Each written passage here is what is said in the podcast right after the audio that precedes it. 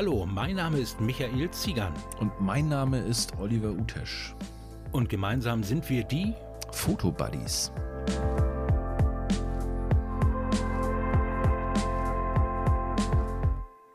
Hallo und herzlich willkommen, liebe Zuhörer, zu einer weiteren Podcast-Folge, die Fotobuddies. Olli, welche Folge haben wir jetzt? Heute sind wir bei Folge 32 und die wäre um ein Haar in die Hose gegangen, weil ich nämlich vergessen habe, auf den Rekordknopf zu drücken. So. Dabei haben wir schon eine Stunde gequatscht, ne? Nein, haben wir nicht. haben wir Gott sei Dank nicht. Gut. Ja, ähm, heute ist dann die letzte Folge in diesem Jahr. Oh, jetzt hättest du einen geilen Cliffhanger machen können, Michi. Jetzt so. hättest du sagen können, heute ist dann die letzte Folge der Fotobuddies. Genau, Rhetorische Pause und, und dann, dann für dieses Jahr. genau. Gut. Nein, nächstes Jahr äh, geht es dann weiter. Wir treffen uns äh, am Mikrofon, du in Hamburg, ich in Osnabrück, äh, dann wahrscheinlich so 2. oder 3. Januar und dann machen wir ein äh, gemeinsames äh, Podcast, also wir beide ohne Gast. Und äh, da geht es dann so ein bisschen um den Rückblick, was so alles Schönes passiert ist. Aber wenn ich schon mal anspreche, unseren heutigen Gast, ja, wir haben wieder einen Gast.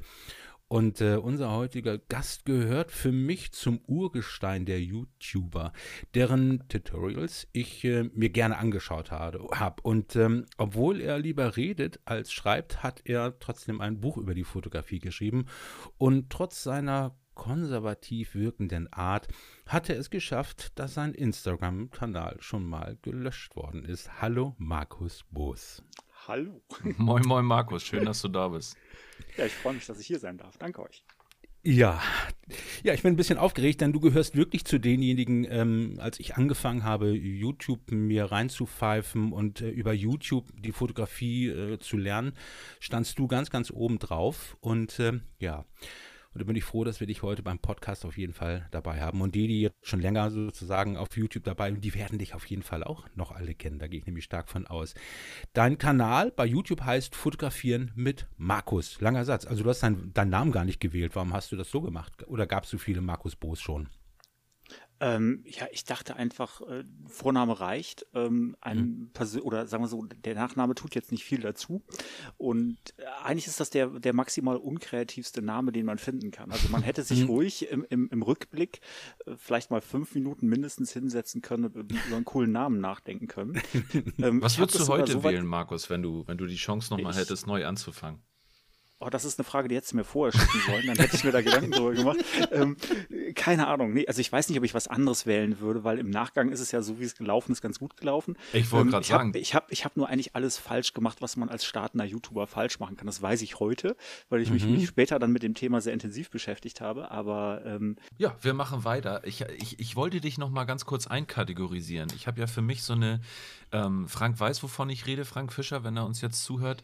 Ich habe uns ja mal kategorisiert über unsere WhatsApp-Gruppe. Weißt du noch, Michi? Ja, da hast du irgendwas gesagt mit Stufen ja, und so weiter. Genau. Mhm. Und Markus ist ein Fünfer. Ist ein absoluter Fünfer. Ja. Voll in der Mitte. Und damit meine mhm. ich natürlich die, die Zahlen.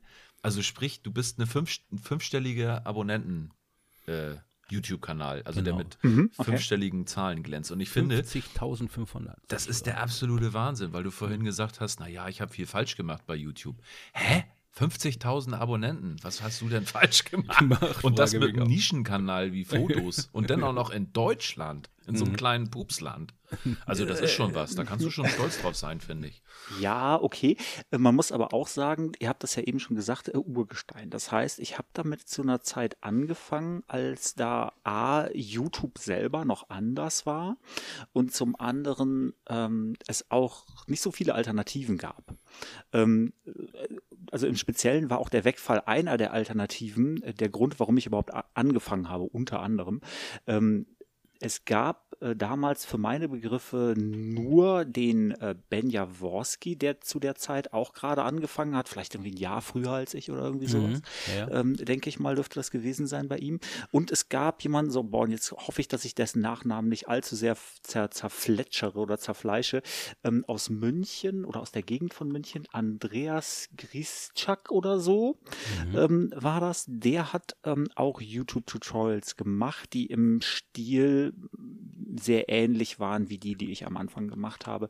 Und ähm, der war halt auch Berufsfotograf, der hat relativ ähm, ähm, ja technisch die Sachen auch gemacht und der hatte vor allen Dingen eine gute, also zumindest für mich passende Art und Weise, Dinge zu erklären.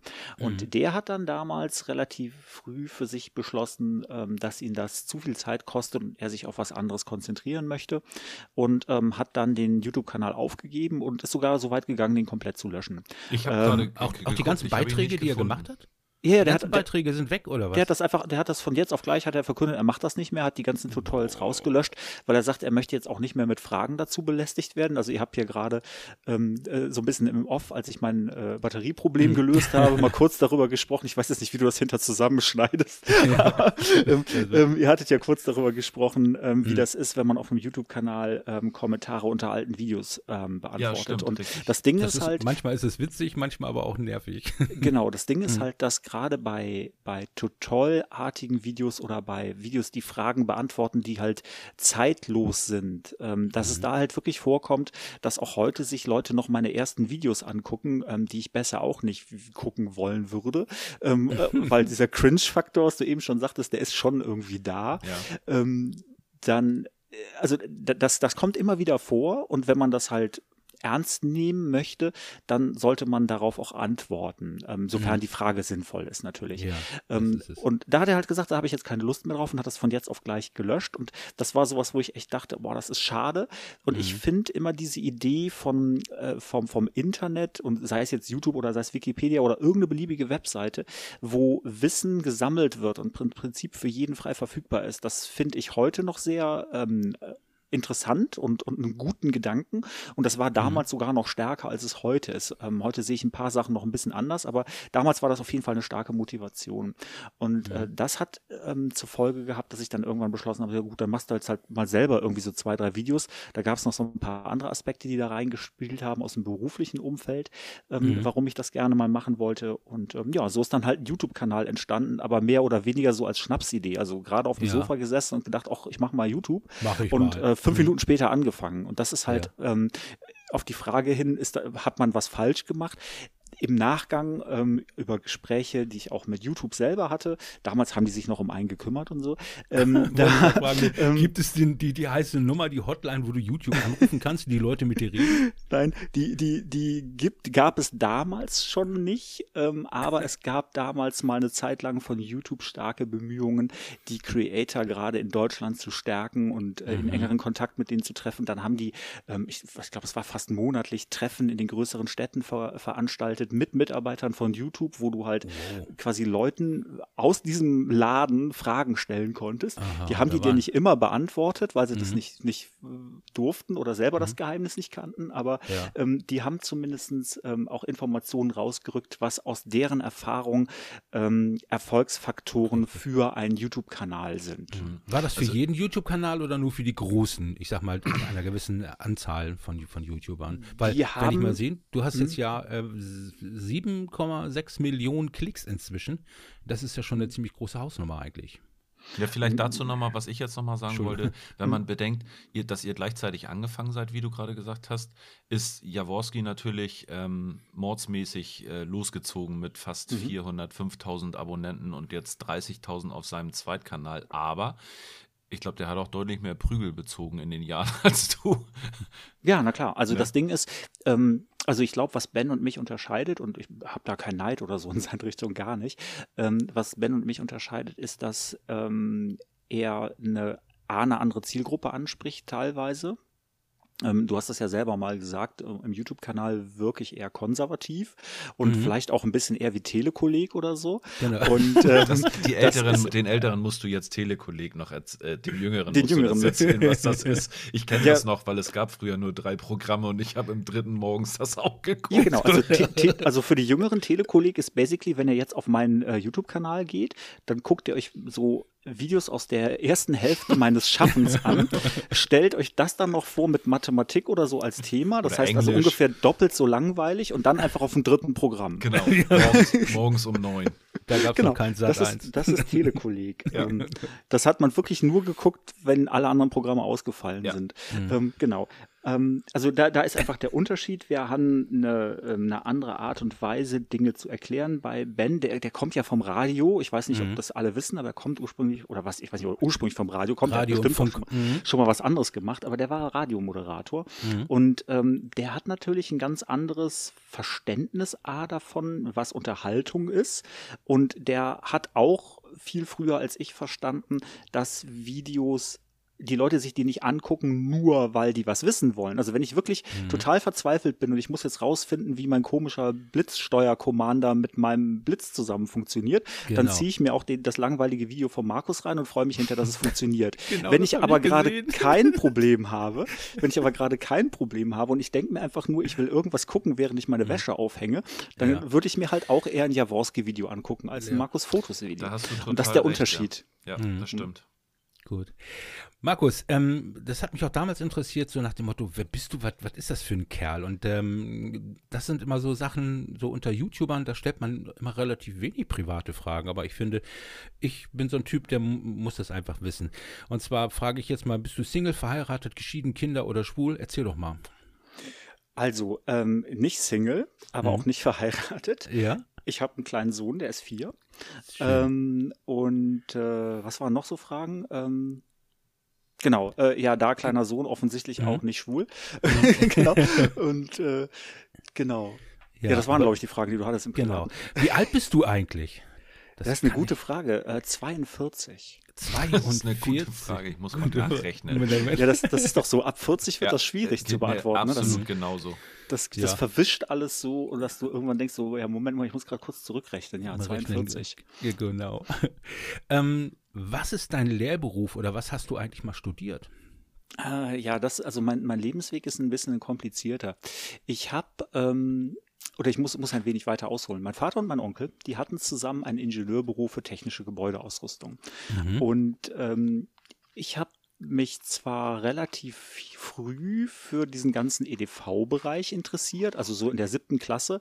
Ähm, damals war es noch nicht selbstverständlich, dass man Computer zu Hause hat. Das wissen die Jüngeren vielleicht mhm. auch nicht. Das gab es zu Hause nicht. Ich sag es nur gab auch nur 486 DX266. Commodore. Ja, das, das, ist, das ist noch nicht mal das Neueste, mit dem ich angefangen habe. Oh, ähm, jedenfalls, wissen, hat dieses, jedenfalls hat dieses Ingenieurbüro irgendwann äh, Computer geliefert bekommen, damals noch von IBM. Da, da kamen, die kamen halt zu drei Mann und haben so riesen Kisten geliefert mit dem LKW. Mhm. Ähm, und ich fand das total interessant und habe dann sehr zur, zum, äh, zur Nichtfreude meines Vaters anfangs angefangen, äh, nach der Schule immer ins Büro zu fahren. Das war von Bilderstöckchen bis Lindenthal, wer sich in Köln auskennt. Das sind so vielleicht zehn Kilometer mit dem Rädchen oder so. Mhm. Die habe ich dann zurückgelegt und ähm, sobald dann hier um fünf Feierabend war in dem Ingenieurbüro, äh, war der Computer mir. Und das Schöne ist, damals wurden die halt noch mit einem Meter Handbücher gelie geliefert, die äh, sich klein Markus dann erstmal reingezogen hat. Wie alt warst und, du da? Ja, siebte Klasse, keine Ahnung, wie alt hm. ist man da? 14, 15 oder ja, sowas, okay. würde ich schätzen. Kommt bei mir auch ja, hin, ja. 12. Genau. 12. Mhm. Und äh, naja, das, anfangs hat das meinem Vater sehr, sehr große Sorgen bereitet, weil er sich immer gesagt hat, ja, wenn der Junge dabei jetzt irgendwas kaputt macht und wir hier morgen arbeiten wollen, ist das echt schwierig. weil die haben damit halt so, so langweiligen Kram gemacht wie Rohrnetzberechnung mhm. und so. Ne? Das ist so ähnlich wie mhm. Telekolik. Und da habe ich halt angefangen mit Programmieren. Und, also ähm, durch und durch ein Nerd. Damals schon. Damals schon ein bisschen, ja. Und ähm, mein, mein Vater hat dann auch immer gesagt, so ja, willst du nicht irgendwas in die Richtung mit Computern oder sowas machen? Und ich habe immer gesagt, so, nö, ich habe eigentlich keine Lust, irgendwie mein Hobby zum Beruf zu machen. Das finde ich irgendwie doof, äh, mache ich nicht. Mhm. Ähm, das hat dann über so ein paar Umwege, man macht dann ja so Schulpraktika und so weiter. Und irgendwann habe ich gedacht, ne, das, was ihr hier macht, das ist ja eigentlich auch ganz interessant, so mit den Plänen und dann müsst ihr irgendwie sowas bauen und, äh, mhm. Äh, oder irgendjemand anders muss es bauen, vielmehr, das ist doch eigentlich ganz cool. Und habe dann, ähm, obwohl mein Vater versucht hat, das zu verhindern, indem er mich wirklich nach seiner Aussage in die unmöglichste äh, Firma von Köln, was so Heizung Sanitär angeht, äh, geschickt hat. also, Scheuche. ja, richtig, wenn ihr an Werner denkt, sowas in der Art. ähm, da bin ich dann als Praktikum gelandet und ich fand es danach immer noch nicht, nicht, nicht scheiße. Ähm, ja. Darf man das eigentlich sagen in auch einem Podcast? Scheiße auf YouTube. Okay, gut. Ähm, dann hat er, äh, also er hat wirklich versucht, das aktiv zu verhindern und äh, mhm. hat es aber nicht geschafft, woraufhin er dann gesagt, ja gut, wenn du das jetzt schon unbedingt machen willst und vielleicht auch später studieren willst, dann lern das wenigstens bei einer ordentlichen Firma. Aha. Und dann hat er mich zu einer Firma in Leverkusen geschickt, die es leider nicht mehr gibt. Mhm. Ähm, Und dort habe ich bei äh, zwei sehr netten Herren, ähm, die auch ihr Leben lang zusammengearbeitet haben und wirklich eingespielt waren, beide hießen Money, ähm, mhm. habe ich meine Ausbildung zum Zentralheizungs- und Lüftungsbauer gemacht wow. und habe die auch abgeschlossen. Dabei habe mhm. ich alles Mögliche an handwerklichem Kram gelernt, noch so richtig schweißen und so. Das war so gerade der Übergang, wo man, wo die, wo die anderen Betriebe schon ja. alle angefangen haben, Kunststoff zusammenzukleben und wir haben halt mhm. auch geschweißt. Ja. Ähm, aber Ausbildung das ist was fürs Leben. Das ist froh. Man, man kann nur froh sein, wenn man handwerklich in irgendeiner Form was gelernt hat. Also ja, das, das, vor allem das mit dem Schweißen ist total super. Also ist, ja. ähm, bin ich ja auch gelernter ich, Schweißer. Ich, ich, will das jetzt, ich will das jetzt hm. nicht zu sehr äh, ausschweifen lassen, aber hm. es hat mir letztens nochmal geholfen. Da habe ich dann irgendwie am Auto, der Auspuff war kaputt, dann habe ich den geschweißt, danach war der ein bisschen krumm, dann habe ich da mit der Hand gegengehauen und hatte ja. aber in den ganzen Jahren seit der Ausbildung vergessen, dass das Zeug doch noch eine hm. ganze Weile länger heiß ist. und ja. so Sachen passieren. Naja, jedenfalls. Aber du bist ja auch echt der Traum jeder Frau, ne? Mal ganz ehrlich. Also, wenn ich mir ja, jetzt vorstelle, ne? wenn ich mir jetzt vorstelle, du hast so ein Fotoshooting mit so einem knackscharfen Model und die sagt, ach, der ist aber sympathisch. Und dann sagst du, ja, warte mal kurz, ich muss mal eben noch mal kurz den Auspuff von meinem Auto anschweißen und danach gehst du noch an die Heizung, weil ihr kalt ist und haust da noch ein paar Rohre. Äh, wenn du dann ran. noch kochen kannst, ne? Und dann, dann, kommst du noch rein, genau, mit dem Viergänge-Menü. Also mehr geht doch nicht. Also ich, ich, ich versuche ja in all diesen Bereichen immer die ganzen Boxen zu ticken. Also insofern so ein gewisses Halbwissen in all diesen Bereichen ist ja vorhanden. Ne? Ja. Ne. Ich kann handwerklich total nicht mit dienen. Ich kriege zwar einen Rechner zusammengebaut, das liegt aber auch an dem Interesse wie du damals. Ich habe relativ früh angefangen und hatte einen äh, Arbeitskollegen, der mich da so richtig ganz gut äh, immer ja, geteacht hat. Also der hat mir echt ganz viel coole Sachen beigebracht, aber ansonsten bin ich handwerklich echt eine Null. Also mhm. ich krieg, ich krieg ein Loch gebohrt und einen Ikea-Schrank zusammengebaut, aber dann ist auch schon Feierabend. Mhm. Ähm, und auf das habe ich auch keinen Bock.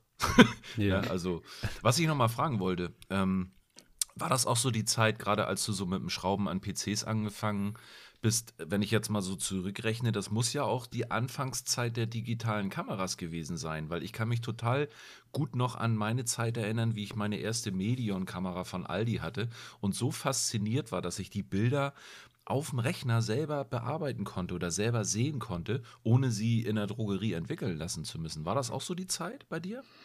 Und hast du da auch ähm, angefangen zu fotografieren? Also nee, ich denke, das waren, also die, die Zeit mit, mit äh, also wo ich gerade von erzählt habe, siebte Klasse, da war Digitalfotografie, glaube ich, noch kein so großes Thema. Nee. Ähm, das ist ein bisschen später gekommen. Ähm, ich, es fällt mir jetzt schwer, das zu verorten, aber so die erste, sag ich mal, brauchbare Digitalkamera ist bei mir so in dem Bereich 2000 2003, 2002, glaube ich, gekommen. Ah, okay. Ähm, D90. Das, 90 Ja, nee, das war nicht mal eine, eine 90D, das war 60, von... Eine 60D wahrscheinlich. Nee, nee, auch nicht mal, das war keine Spiegelreflex, das war eine ah. Nikon. Da gab es mal so eigenartige Kameras, ich habe gerade vergessen, wie die hieß, so eigenartige Kameras, wo man an der Seite so ein Teil drehen konnte. Ich glaube 99,5 99,5 oder so hieß die. Mhm. Ähm, aber kein, das war keine Digitalkamera, was, was eben, vielleicht zwei Megapixel oder irgendwie sowas. Ja. Und auf, auf CF-Karten hat die gespeichert, das mhm. weiß ich noch. War das dann der, der, so der, der, der Klackpunkt oder der Klickpunkt, wo du gesagt hast, so, ähm, da hat dich das gepackt, die Fotografie? Also ein bisschen schon, ähm, damals aber noch nicht People-Fotografie. Also ich habe mit, mit der Kamera, von der ich jetzt gerade erzählt habe, habe ich relativ viel auch so Landschaftsaufnahmen und irgendwie mhm. so bei Städtetouren Fotos gemacht, die mir auch heute noch gefallen. Aber ähm, die hat, ja, aber das, das war noch nicht so richtig eine Fotoleidenschaft. Das war halt so ein Ding, das habe ich mitgenommen, wenn ich mal irgendwo war, wo ich dachte, da sieht es bestimmt irgendwie cool aus. Mhm. Aber ich habe da nicht groß über Fotografieren nachgedacht. Ich habe auch nicht wirklich angefangen, mich zu informieren, was das ist, was ich da mache und so weiter oder mhm. wie die mhm. genauen Zusammenhänge sind. Das war mir relativ egal. Das war mehr oder weniger so ein Werkzeug, ähm, einfach ja. nur an der Stelle. Ähm, kommen wir mal wieder zu heute zurück. Ähm, ist die Fotografie jetzt dein Hauptberuf oder was machst du? Womit verdienst du jetzt gerade so richtig deine Kohle? Oder womit hm. überlebst du, wenn man das mal so heutzutage sagen genau. darf?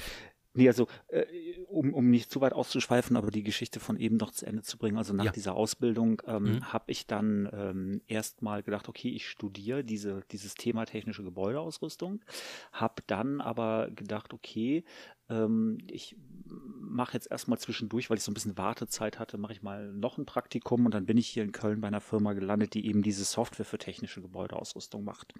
Mhm. Ähm, auch die gibt es nicht mehr, das ist irgendwie Story of my life. das hat aber alles nichts mit mir zu tun. Ähm, und in der Situation habe ich dann auch nochmal wieder weiteren Kontakt mit dem Thema Programmieren und allem, was da so zugehört bekommen. Mhm. Und ähm, dann stand ja auch vor dem Studium erstmal noch der Zivildienst an und zu der Zeit hatte Ach ich ja, einen. Zu der Zeit gibt es das ja noch. Gab's das da, das gab es noch, ja, genau. Mhm. Ähm, also auch wieder für die Jüngeren, das ist, wenn man, ähm, wenn man eigentlich zur Bundeswehr soll und lernen soll, wie man Leute erschießt, dann hat man da aber aus moralischen und nicht moralischen Gründen keinen Bock zu. Dann schreibt man so einen Zettel irgendwo hin und danach muss man sich dann um andere Leute kümmern. Das war ja. Zivildienst. Ähm, das habe ich dann auch gemacht hier in Köln an der Schule für Körperbehinderte, was auch super interessant war. Aber dort hatte ich einen Zivi-Kollegen und der hat ähm, während seiner Zivi-Zeit in Köln ähm, auch Zeit äh, Zeichen der Zeit erkannt und hat eine Internetagentur gegründet. Mhm. Und ähm, wir haben uns natürlich über diese Themen unterhalten und in gewisser Weise auch drüber verstanden. Und der meinte dann irgendwann, weil der hat das einfach so nebenbei, neben dem Zivi mit einem Schulkollegen von ihm gemacht. Und die hatten ähm, Glück oder waren auch geschickt, ich denke, da gehört beides zu, und haben halt relativ große Kunden an Land gezogen, die man mhm. also hier wow. in der Region kennt. Ja. Und ähm, das sorgte natürlich dazu, dass eine Zwei-Mann-Klitsche, wovon einer eigentlich im Zivildienst war, ja. ähm, die hatten massiven Personalmangel und ähm, dann hat er einfach gefragt, hast du nicht Bock, da irgendwie mitzumachen? Mhm. Und ähm, so bin ich dann einer der ersten äh, Mitarbeiter dieser Firma geworden. Ähm, auch nebenbei, sofort nach dem Zivildienst und nebenbei zum Studium. Und das hat aber irgendwann dazu geführt, dass ich zwar offiziell studiert habe, inoffiziell, aber eigentlich mehr in dieser Firma war, als dass gibt's ich. Gibt die Firma noch? Die gibt's noch, ja. Die ist ah, äh, in Köln auch sehr bekannt. Ich weiß nicht, ob ich einen Namen nennen soll oder so. Ähm, die, die, haben, die haben überlebt, die haben sehr gut gut überlebt, glaube ich sogar. ähm, und äh, ja, das hat dann erstmal zum, zum, hat irgendwann dazu geführt, dass ich gesagt habe, also die ganze Studiererei, das ist zwar nett, aber ähm, ich, äh, ich breche das Studium jetzt hier einfach ab, das macht mhm. überhaupt keinen Sinn. Und ähm, habe so äh, bei dieser Firma gearbeitet, dann mhm. irgendwann in Vollzeit und das hat äh, sehr viel Freude gemacht. Ähm, dann haben aber verschiedene andere Entwicklungen irgendwann dazu geführt, dass ich mich davon getrennt habe und gesagt ja. habe, okay, dann mache ich jetzt äh, selbstständig weiter in der EDV-Beratung. Das ist dann mhm. keine reine Programmiergeschichte mehr, sondern so ein bisschen Mädchen für alles, für verschiedene mhm. Firmen. Und mhm. das ist das, was ich auch hauptberuflich bis heute mache. Das heißt, du hast doch dein Hobby mhm. mit zum Beruf gemacht. Ja, letztendlich hat mein Vater seinen Willen gekriegt, wie das halt immer so ist. Ne? Mhm, ähm, Aber ich glaube, du bist auch nicht so schlecht in dem, was du dann machst. Ne? Mhm. Also wenn du davon hoffe, leben kannst, dann mhm. es ist ja so. Also und das in Köln, wo die Mieten wahrscheinlich äh, immens sind. Ja, und alles das, was man liebt, finde ich, macht man auch mit sehr, sehr viel Leidenschaft. Ne? Und wenn es dann wirklich auch passt und das nicht ähm, kippt, dass man sagt, äh, ich verliere den Spaß an der Sache, dann ist das, glaube ich, genau das Richtige. Ja, also am Ende ist es, glaube ich, bei mir letztendlich die Liebe zum Puzzle. Und also jetzt nicht im Sinne von Papierpuzzeln, sondern von, von Aufgaben, zu denen es eine nicht offensichtliche Lösung gibt. Und das ist so ein bisschen auch das, was mich an der Fotografie reizt. Und da gibt es Parallelen. Also ähm, in, in, bei EDV-Problemen, sei es jetzt nun im Programmieren oder im Sonstigen, ähm, da gibt es langweilige Sachen wie eben Windows installieren. Das ist so eine kleine Fingerübung, das, das kriegt mhm. man hin und das ist schön. Aber ähm, was mir viel mehr Spaß macht, ist, wenn das halt eben nicht klappt oder wenn irgendwas nicht nicht geht und dann herauszufinden, warum. Mhm. Ähm, und äh, die, die Erfahrungen, die man hat und die Dinge, die man weiß, einzusetzen, um letztendlich zur Lösung zu kommen. Das wirkt dann für Außenstehende immer wie Magie, aber letztendlich ist es einfach nur ein, ein, Riesenhaufen Jack-Shaving, mhm. äh, was dazu führt am Ende. Mhm. Und ähm, ja, dasselbe gilt halt auch für die Fotografie. Da ist es dann auch ab einem gewissen Punkt so, dass man fotografische Probleme hat, dass man ein gewisses Bild im Kopf hat, was man gerne machen möchte und das, was man auf dem Display hat, entspricht aber noch nicht diesem Bild. Und mhm. dann muss man eben versuchen, über die Erfahrung, die man hat und über das, was man weiß, zu der Lösung zu kommen. Und wenn man die Lösung nicht findet, dann weiß man, dass man noch nicht genug weiß und dann muss man diese Lücke so lange füllen, bis man dahin kommt, wo man hin will. Und das ja, ist, das ist, glaube ich, die Parallele an der Stelle. Ich höre immer so ein Geklacker zwischendurch. Ballerst du auf deinem Computer nebenbei noch rum? Nee, ich, ich bin's nicht. Ich, Ach, der ich habe hab gerade, ja, ich muss ganz sagen, ich freue mich total. Ich habe gerade dein Profil bei der Fotocommunity entdeckt. Ach du je. Ja, Wie lange war ich, ich denn da ich, schon nicht ich, mehr? Ich stalk dich gerade. Ach du je. Ähm, ich finde das total geil, weil Fotocommunity ist auch was, wo ich früher ähm, meine ersten Gehversuche gepostet habe. Hm. Und ich gucke gerade deine 136 Fotos an, die du mhm. hier damals gepostet hast. Da könnten sogar noch welche von besagter alten Kamera bei sein, ja. Ja, mhm. bestimmt. Also, ähm, und ich habe nochmal nachgeguckt. 2009 war das, wo die Kamera rauskam, die ich meinte bei Aldi. Das war die mit 5 Megapixel, glaube ich, damals. Boah, okay. Ja, wahnsinnig.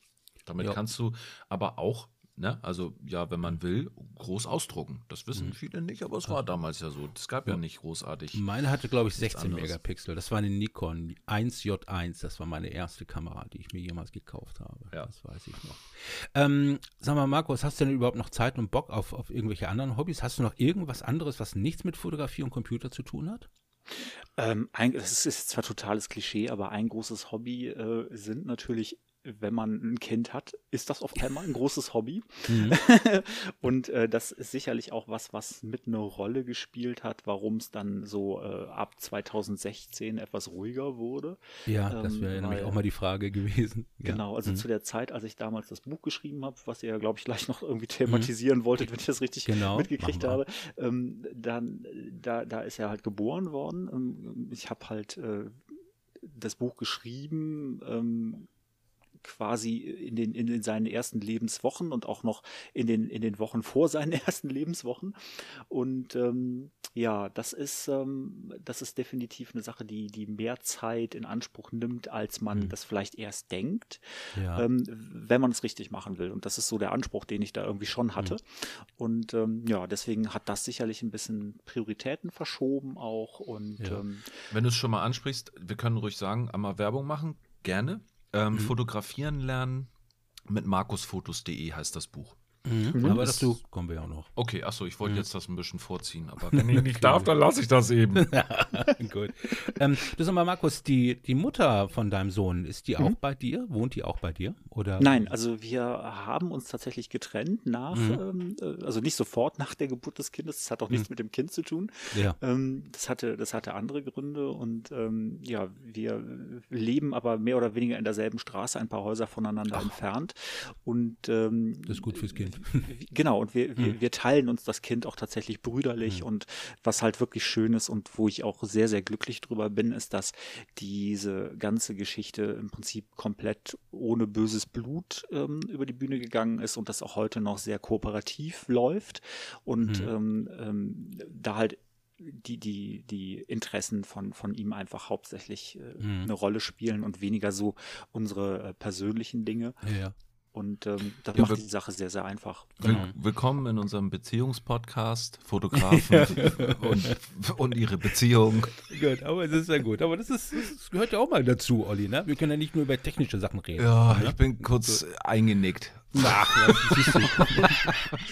wir, müssen, wir müssen einfach kurz gucken, dass wir zwischen den Sentimentalitäten zwischendurch einfach sowas wie ISO oder Blende einfach so völlig Stimmt, sinnlos reinstreuen, so rein. damit dann die, die rein technisch Interessierten wach bleiben. Ja, und damit auch die Kategorisierung weiterhin funktioniert bei Spotify. Ne? Bestimmt so ein Algorithmus, ja, wo das, sie dann sagen, das ist richtig. Das gehört nicht mehr in Arts, sondern geht jetzt in Live. Gut. Richtig, genau. Gut. Aber Wir vielleicht erschließt ihr euch neue, äh, neue, neue Zuhörerkreise. Ja, bei mich bin ich mir da ziemlich sicher, dass das Ich bin offen für alles, das wisst ihr doch immer wieder, ne? Ja. Gut, also jetzt kommen wir nochmal zu Fragen zu YouTube. Eins hast du ja eigentlich schon beantwortet, die erste Frage, was dich damals dazu gebracht hat, YouTube überhaupt zu machen. Das hast du ja eigentlich ja. schon alles beantwortet. Mhm. Ähm, und auch natürlich, wer gehörte damals zu deinen Idolen? Da waren ja auch, wie gesagt, nicht so viele. Hattest und was mich ja interessieren würde, wen gibt es da heute noch von? Genau, wen findest du denn heute ganz gut? Wo du sagst, das ja, Ding, das, das Ding mit mir und Idolen ist, dass das nie gut zusammenpasst. Ähm, das, dann nennen wir es anders. Dann nennen, dann nennen uns doch Leute, die dich damals wirklich auch inspiriert haben, mit dem Thema loszulegen. Hm, also ich denke, ähm, als Inspiration ähm, kann ich da definitiv den Andreas, äh, ich verwusste seinen Nachnamen jetzt nicht nochmal, ja, ähm, den es nicht mehr gibt auf den's YouTube. den es definitiv nicht mehr gibt auf YouTube, den kann ich nennen, weil ich einfach die Art und Weise, wie er das gemacht hat, gut fand. So.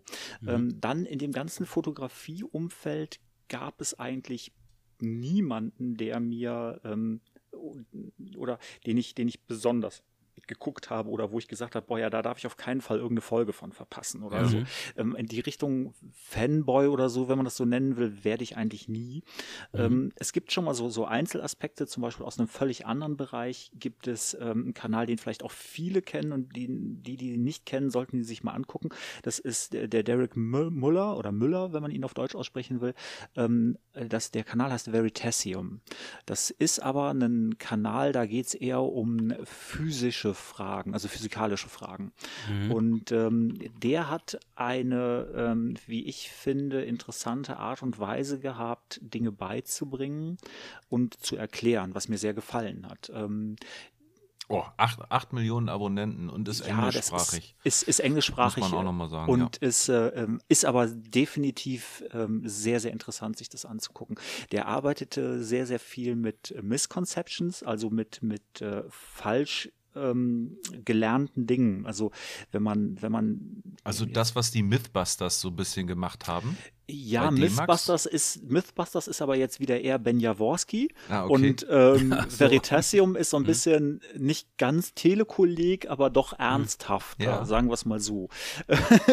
und ja. also ne, Mythbusters ist halt reine Unterhaltung und da vergisst man halt auch relativ schnell, was man gelernt hat, weil es ging um die Unterhaltung. Ja, genau. Und ähm, bei ihm ging es halt darum, dass er sagte, es gibt Dinge, von denen man ausgeht, dass die so und so sind. Also zum Beispiel ein Beispiel, was er hatte, er ist dann durch die Gegend gegangen mit einem Basketball in der Hand und ich glaube, ein Tischtennisball oder so, aber was für Bälle ist egal. Mhm. Und hat halt den Basketball hingehalten und hat gesagt, so, wenn das die Erde ist, ähm, von der Größe her, und der Tischtennisball ist der Mond, was denkst du, wie weit ist, sind Erde und Mond voneinander entfernt?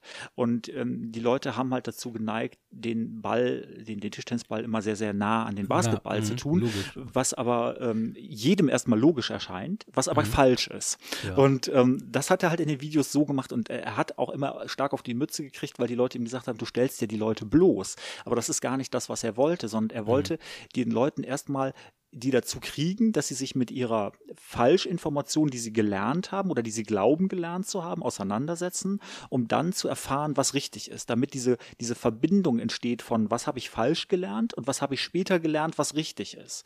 Mhm. Ne, das ist genau wie dieses Beispiel, wenn man erfährt, dass Erdbeeren Nüsse sind und äh, Tomaten eigentlich Beeren. Also das ist, ja, ähm, ne, das ist, das ist sowas ähnliches. Man muss erstmal wissen, das Falsche wissen, damit man das andere lernt. Ja, oder ich sehe hier auch gerade, ist das mostly dead skin? Das ist ja auch so ein Phänomen Phänomen, was sich verbreitet, dass Staub eigentlich Hautfetzen sind, ne, die irgendwie ja, genau. rumliegen. So ein mhm. Ekelkrams. Mhm. Ich, ich habe das Video noch nicht geguckt. Ich weiß nicht, zu wie viel Prozent das jetzt richtig ist mit dem, mit dem Dead Skin, aber ich hm. denke wahrscheinlich nicht, wenn er ein Video darüber macht. Ja, genau. Aber ist cool. das, Danke für den Tipp auf jeden Fall. Hm, also das sind, das sind sehr interessante Videos, die ich, die ich mag. Und ähm, aus diesem Dunstkreis, also wenn man in der Richtung so ein bisschen weiter forscht, dann stößt man irgendwann auf Hank Green und seinen Bruder John Green, den vielleicht die meisten als Schriftsteller kennen von äh, Das Schicksal ist ein mieser Verräter zum Beispiel. Ähm, die beiden machen aber schon seit Jahrzehnten YouTube YouTube-Videos zu hauptsächlich Lerncontent. Ist auch ein ganz erfolgreicher Film gewesen, ne? Äh, ja, richtig. Ja, ähm, und der eine dieser beiden Brüder ist halt der Autor von dem, von dem Film, aber ähm, die beiden haben angefangen als Vlog Brothers und deren Idee war, dass sie sich als Brüder, ähm, ich glaube, einmal die Woche in ein 5-Minuten-Video schicken, in dem sie über irgendwas reden. So eine Art 5-Minuten-Podcast mit Video, kann man mhm. sich das vorstellen. Und daraus hat sich halt eine, eine, eine Firma entwickelt, die in Montana sitzt, die nichts anderes heute fast macht als Lehrvideos zu allen möglichen Themen, aber mhm. halt wirklich äh, ähm, aufbereitet in einer Weise, die ich absolut wünschenswert fände, wenn mhm. ich das so machen könnte. Aber dafür braucht man halt, glaube ich, einfach ein 20-köpfiges Team und äh, ja, das merkt man ja auch, wenn es wirklich, genau, wenn es professionell werden soll, definitiv. Richtig, ja. genau. Ähm, sag mal, war YouTube, ich meine, du machst das ja schon von, von Pick auf an, ne? auch, auch, auch, wenn wir von damals reden und alles, äh, 2009 mhm. hast du deinen Kanal, glaube ich, geöffnet und 2011 so richtig losgelegt. Das sind ja gerade mal so zehn Jahre, aber wir reden mhm. jetzt schon von damals. Aber das kann man ja machen, weil die Entwicklung ja extrem schnell vorangeht. War das damals anders YouTube als jetzt? Was hat sich da geändert für dich? Ähm, ich glaube, äh, hauptsächlich hat sich YouTube als Plattform gewandelt. Man muss äh, bedenken, ich weiß jetzt nicht ganz genau, wann es in Deutschland war, aber YouTube war eine lange Zeit eine Plattform, die ähm, erstmal nur groß werden wollte. Und so ist das viel bei so ähm, Internetprojekten. Das Erste, was die machen wollen, ist groß werden. Und danach stellen die sich erst die Frage, wie machen wir mit dem großen Ding, was wir haben, Geld. Und in der Zeit, wo wir damals angefangen haben, hatte YouTube noch sehr stark den Wunsch zu wachsen. Ähm, und da ging mhm. es mehr darum, dass man die Leute, die ja den Inhalt liefern und die, die Leute, die den Inhalt mhm. liefern, das sind, sind ja wir, die die YouTube-Videos machen, ähm, wir sind insofern wichtig für die Plattform, als mhm. dass, wenn es uns nicht gibt, gibt es nichts, womit man wachsen Richtig. kann. Aber und haben wir aber noch inzwischen. Ne? Genau, das ist der, das mhm. ist der Punkt. Ähm, zur heutigen Zeit wird das immer ersetzbarer und ähm, YouTube verschiebt seinen Fokus immer stärker darauf, mit der Plattform Geld zu verdienen. Also mhm. Google im Hintergrund versucht das. Man merkt das, das jetzt gerade erst genau. in den letzten Wochen. Mittlerweile kommen zwei Video, äh, zwei Werbeblöcke vor jedem Video.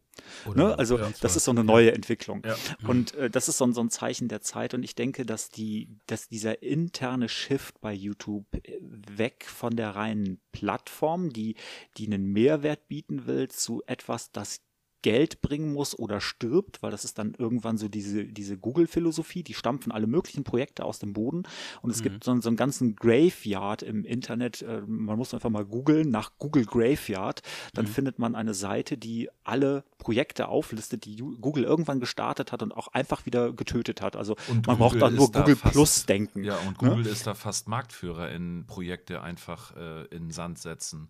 Also da, ich erinnere mich da an ganz, ganz viele Dinge, die Google einfach ausprobiert hat und alle haben gedacht, das ist der heiße Scheiß. Wie gesagt, Google Plus war ja so ein Netzwerk, was sie eigentlich ähm, parallel zu Facebook aus, hm. dem, aus der das, Taufe gehoben das haben. Das war ja wohl nichts. Das ist voll nach hinten losgegangen, mhm. genauso wie das Google Duo, erinnere ich auch, ist auch, ähm, also ich kann mich nicht daran erinnern, weil ich das letzte Mal einen Anruf über Google bekommen habe. Mhm. Ähm, und ja, ich glaube, Facebook ist da ein bisschen klüger, die kaufen sich die guten Sachen.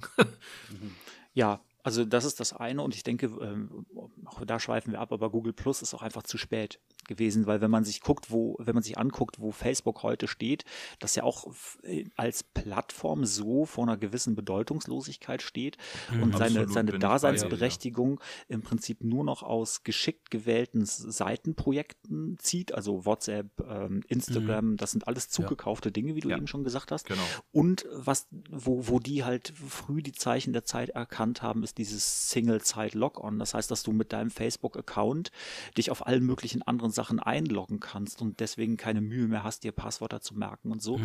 Und ähm, das sieht man ja auch, wenn mal aus irgendeinem Grund bei, bei Facebook oder bei Google ein wichtiger Dienst irgendwie ausfällt, wie viele andere Webseiten, die scheinbar nichts mit den beiden Seiten zu tun haben, dann auf mhm. einmal nicht mehr gehen. Mhm, ähm, ja. Das ist, das ist so, oh, so ein anderer Punkt, wo die, wo die für immer ihre, äh, ihre, ähm, ihre Füße in der Tür halten werden. Aber als, als Plattform, wo man drauf geht, um sich auszutauschen, ich meine, wenn ihr jetzt eure, euren Podcast auf Facebook veröffentlicht, äh, wie viele Klicks kriegt ihr über Facebook? Vielleicht zehn oder so? Und mhm. der ganze Rest kommt woanders her, oder? Also das ja. ist doch die, die, die, die Realität im Moment von. Ja. Ähm, Wobei ich immer noch sagen muss, dass Podcast mir persönlich immer noch das am sympathischsten erscheinende Medium ist, weil es halt ähm, nur in eine Richtung geht. Also wir kriegen kaum Feedback, so wie bei YouTube oder bei Facebook oder bei Instagram. Bei mhm. Instagram bekommst du jeden Post oder sonst irgendwas sofort kommentiert.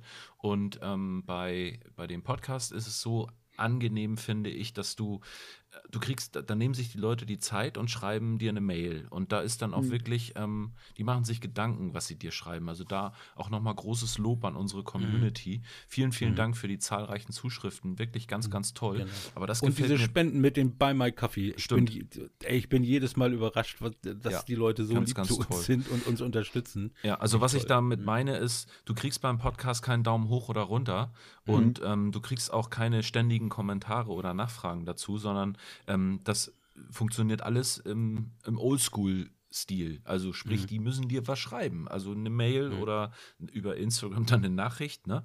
Ähm, und das finde ich toll. Also das macht, ich finde, das ist so ein bisschen back to the roots. So, mhm. ähm, ja, mhm. wie, wie man sich früher halt auch die Zeit genommen hat, jemandem was zu schreiben, wenn einen irgendwas beschäftigt hat. Das gefällt mhm. mir sehr, sehr gut. Ja, und du liest, du schickst es mir ja auch immer rüber. Ich lese genau. es dann auch und finde das eben gut. Ich, ähm, ich, ja? Äh, ich finde, das äh, liegt, glaube ich, beim Podcast daran, ähm, dass es ein entschleunigteres Medium ist als diese ganzen anderen Sachen. Das stimmt, und es ja. hat auch was damit zu tun, wo man sich den Podcast anhört. Also ich glaube, ähm, ein YouTube-Video, das zieht man sich am Rechner rein, das zieht man sich auf dem Handy rein und man hat sofort das Medium in der Hand, um auf mhm. das, was man hört oder sieht, zu reagieren. Und ich glaube, ein Podcast, du hast es ja, ähm, ähm, oder, oder ich denke, ein Podcast ist was, was ich zum Beispiel höre, wenn ich im Auto bin oder wenn ja. ich, während ich koche oder was auch immer genau. mache. Also das mhm. ist so ein, das ist so ein Nebenbei-Medium, ähm, wo man aber, weil es sich rein auf das, auf das, ähm, auf das Hören konzentriert, man gut seine Konzentration auch noch auf was anderes, auf einen anderen Task noch, noch setzen kann, also wenn der nicht zu kompliziert ist, und aber trotzdem mit dem, mit dem Kopf komplett bei dem Podcast ist. Aber man, dadurch, dass man, sag ich mal, mit den Händen woanders gebunden ist, also ich bin jetzt bei den Wäscheklammern in Gedanken, mhm. ähm, ist auch dieser Reflex, ich muss jetzt mal schnell irgendwas tippen, mhm. der ja. ist, der ist nicht da. Mhm. Und ich glaube, das ist ein, ist ein Riesenvorteil. Und wenn dann jemand den Podcast hört und sagt so, ja, dazu muss ich jetzt unbedingt was sagen, dann nimmt mhm. er sich auch hinterher die Zeit, ähm, wenn er fertig ist mit Wäsche aufhängen und schreibt euch eine Mail. Ja, das stimmt. Das finde ich sehr schön, eigentlich. Ja. Und ich glaube, bei Olli klingelt das Telefon im Hintergrund. Ja, ich habe mich gerade gefragt, wie man eigentlich einen Festnetzanruf äh, weg, wegblockt. Gott, bin ich oldschool. Jetzt piept was. So. Du hast es auf jeden Fall geschafft. Ey, heute, heute ist wirklich Knaller. Erstmal zack, Batterien alle, Mikro raus. So. So, jetzt Gut. haben wir auch zumindest hier den Running Gag wieder bis zum Schluss durchgezogen, Michi, dass bei mir das Telefon klingelt. Diesmal genau. war das Festnetz. Das andere steht nämlich schon auf Stimmen. Gut. Kommen wir jetzt mal langsam wieder zum, zum Thema der Fotografie zurück ich würde sagen, es ist eine gute Idee, ne? ich habe zur Veränderung noch eine kleine Frage. Mir ist mhm. aufgefallen, ähm, dass du deine Thumbnails auch ähm, angepasst hast und verändert hast. Also wie, wie was für eine Rolle spielt das ähm, bei dir? Du hast ja immer relativ klar im Titel ersichtlich, was du machst und vorher Hattest du noch ähm, so eine Kategorisierung auch mit drin, wenn du RAW bearbeitet hast? Oder und ich muss mal ganz, Alter, jetzt hast du aber wirklich hier bei mir total einen wunden Punkt getroffen. Du hast einen meiner absoluten YouTube-Idole interviewt. Sehe ich das richtig, dass du Matt Granger interviewt hast? Ja, ist richtig. Ist ja ein Hammer. Kennst du den, Michi? Nein. Das ist einer der, das ist echt so eine Nikon-Legende. Mhm. Ähm, ich glaube, er kommt aus, weiß ich gar da, nicht, aus da, also Kanada? Also, Nee, damals, als ich ihn äh, interviewt habe, ähm, hat er in Sydney gewohnt. Ah, okay. Mhm. Australien. Genau, er ist, ja. glaube ich, Australier. Ja, der, ich wusste auf jeden Fall, dass er nicht aus den USA kommt. Ähm, also mein letzter Stand ist, dass er jetzt nach New York gezogen ist, aber gerade, glaube ich, wieder auf dem Rückweg ist. Ja. Mhm. Das eine ist so mein letzter Stand gerade. Eine absolute ja. Legende und auch echt ein, einer, der super geile YouTube-Videos gemacht hat. Mhm. Ist auch ein bisschen kürzer getreten, wenn mich nicht alles täuscht. Also ich kriege weniger angeboten von ihm, kann aber auch daran liegen, dass ich einfach mehr andere Leute geguckt habe. Aber nochmal zurück mhm.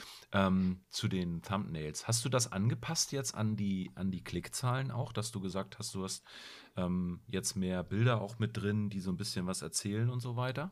Hm, ja, das spielt eigentlich immer weniger eine Rolle. Also bei den Thumbnails versuche ich das ähm, immer so zu machen, dass ich schon ein Bild nehme, das ins Auge sticht und das irgendwie die Leute so ein klein bisschen fängt und dazu gehört dann eben auf der, auf der anderen Seite ähm, letztendlich eine knappe, in drei Zeilen aufgeteilte Wiederholung des Titels, mhm. ähm, die auch manchmal ergänzend zum Titel ist oder der, der, Titel ist ergänzend zum Thumbnail, mal so, mal so.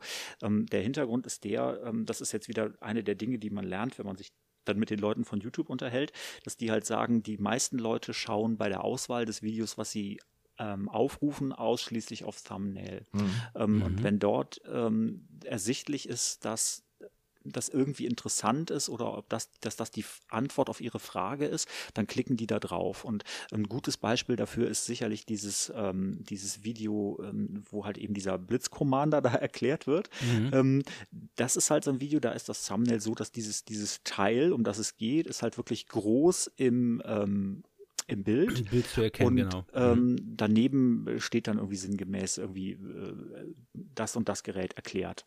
Mhm. Und ähm, dann äh, hat man halt auf einen Blick, okay, das ist das Teil, was ich habe und was mich seit einer Stunde nervt und das scheint ein Video genau. zu sein, das sich damit beschäftigt und wenn man dann genau. den Text liest und sagt, das wird hier erklärt, dann super, dann klicke ich da drauf. Das, das, so, das ist, ist das Erste, was ich angeklickt habe. Ich weiß das noch, da stand ich da und ich konnte das irgendwie nicht miteinander verbinden. Ich war äh, kurz vorm Verzweifeln, wenn man es aus der Packung Ja, da gibt es ja auch ganz, also das, das Gemeine an dem Teil ist, die einzige Bedienungsanleitung, die da drin ist, ist halt Chinesisch und da, genau. die, die mhm. englische Übersetzung ist total ganz genau. unverständlich, auch wenn man Englisch ja. kann. Also und ich konnte das einfach nicht, und ich, ich konnte es nicht connecten. Ich sag, wie funktioniert das? Ja. Das war nicht so toll. Naja, egal. Jetzt weiß ich es ja. Dank okay. des tollen Thumbnails, wo man sehen konnte, was da Sache ist. Aber da, da gibt es da gibt's natürlich immer mal wieder neue Überlegungen, ähm, wie man das Thumbnail macht. Ähm, jetzt mhm. in den letzten Videos, die ich gemacht habe, also die letzten, das, die letzten zehn, das ist ja eine, fast eine Zeitspanne von zwei Jahren, ähm, mhm. da sind dann jetzt nochmal so kleine Kategorisierungen unten drin, die so ein mhm. bisschen äh, sagen, das ist für Anfänger, Fortgeschrittene äh, oder Experten oder irgendwie sowas. Der Hintergrund dabei ist der, dass ähm, ich festgestellt habe, wenn man ein Video macht zu einem, ich sag mal, Anfängerthema, aber das geht aus dem, aus der Videobeschreibung vielleicht nicht hervor, wie low-level das ist, was mhm. man da erklärt, dann hat man das Problem, dass wenn jemand mit, äh, sag ich mal, schon mindestens gesundem Halbwissen auf das Video klickt, dass der halt relativ schnell merkt, das ist, äh, das, das setzt eine ganze Stufe tiefer an, als, mhm. als ich bin. Und ja. dann steigt so jemand relativ früh aus dem Video aus. Und das mhm, führt das bei YouTube dazu, wenn die merken, Leute klicken auf das Video und steigen relativ früh wieder aus bei einem gegebenen äh, Suchbegriff. Ja. Dann sagen die, okay, dieser Suchbegriff ist für dieses Video nicht relevant, weil die Leute früh aussteigen. Genau. Und, und dann, dann zeigen die das du auch nicht gar nicht erst in die Bewertung wieder rein, ja. Richtig, genau. Dann steigen mhm. die Leute. Deswegen ist halt wichtig, dass man versucht bei YouTube Leute möglichst lange zu halten in einem mhm. Video. Und das ja. ist halt gerade, wenn man was in der Tiefe erklären will, ist das etwas schwierig. Das ist halt mit unter, unterhaltsamem Content ist das deutlich einfacher. Mhm. Ne, weil da werden die Leute zumindest unterhalten. Aber das, diese, diese Gratwanderung zu bekommen, mhm. Einen, einen gewissen Grad an Informationsfluss zu haben und gleichzeitig Unterhaltung, ja. das ist, das ist halt schwer, ja. wenn man nicht der geborene Entertainer ist. Ja, es ist ja neben dem Thumbnail kein, keine Skala einge, eingraviert, wo man dann sagen kann, hier auf diesem Level bewegt sich das, dass die Leute von vornherein da schon äh, sich aus ja. Genau, deswegen habe ich es halt ins Thumbnail reingebaut, mhm. weil ich dachte, so ja. kann ich das irgendwie selber so ein bisschen steuern, wo die Leute landen. Das fand ich eine ganz gute mhm. Idee. Ob es funktioniert, weiß ich nicht. Dein Spezialfach, äh, glaube ich, ist die People-Fotografie. Also gehe ja. ich jetzt einfach mal von aus. Also das ist immer das meiste, was man auch bei dir bei Instagram sieht oder auch bei, bei YouTube. Und da gibt es ja auch einiges, was du in deinen Kanälen auch schon vorgeschlagen hast. Du hast ja auch ähm, in deinem Buch, merkt man ja auch, es geht so ein bisschen mehr in die Richtung People-Fotografie. Mhm. Gab es da irgendwann mal Momente, wo du mit dem Thema der Fotografie ähm, und dem ganzen Thema überhaupt, überhaupt keine Lust mehr hattest und das irgendwie das Gefühl hattest, du bist überhaupt nicht weitergekommen und ja, so ein tiefes Loch, kommt man da raus? Oder hast, hattest du das oder gab es es bei dir nie? Also beim Fotografieren würde ich das jetzt nicht unbedingt sagen, dass ich so ein, so ein Loch habe. Also zumindest nicht, dass ich das jetzt wirklich fühle und sage so, boah, ja, ne, 2014 oder so war mal ein tiefes mhm. Loch, da hatte ich wirklich gar keine Lust, die Kamera in die Hand zu nehmen. Das ist eigentlich nicht so. Und das mhm. finde ich ist bei People-Fotografie auch eine Sache, die sich nicht so schnell entwickelt, weil ich, also ich bin jetzt nicht der erfahrene Landschaftsfotograf oder, oder sonstige Sachenfotograf, aber da bist du halt für dich in der Regel und du ähm, musst, musst alles alleine schaffen und die ganze Kreativität kommt aus dir alleine.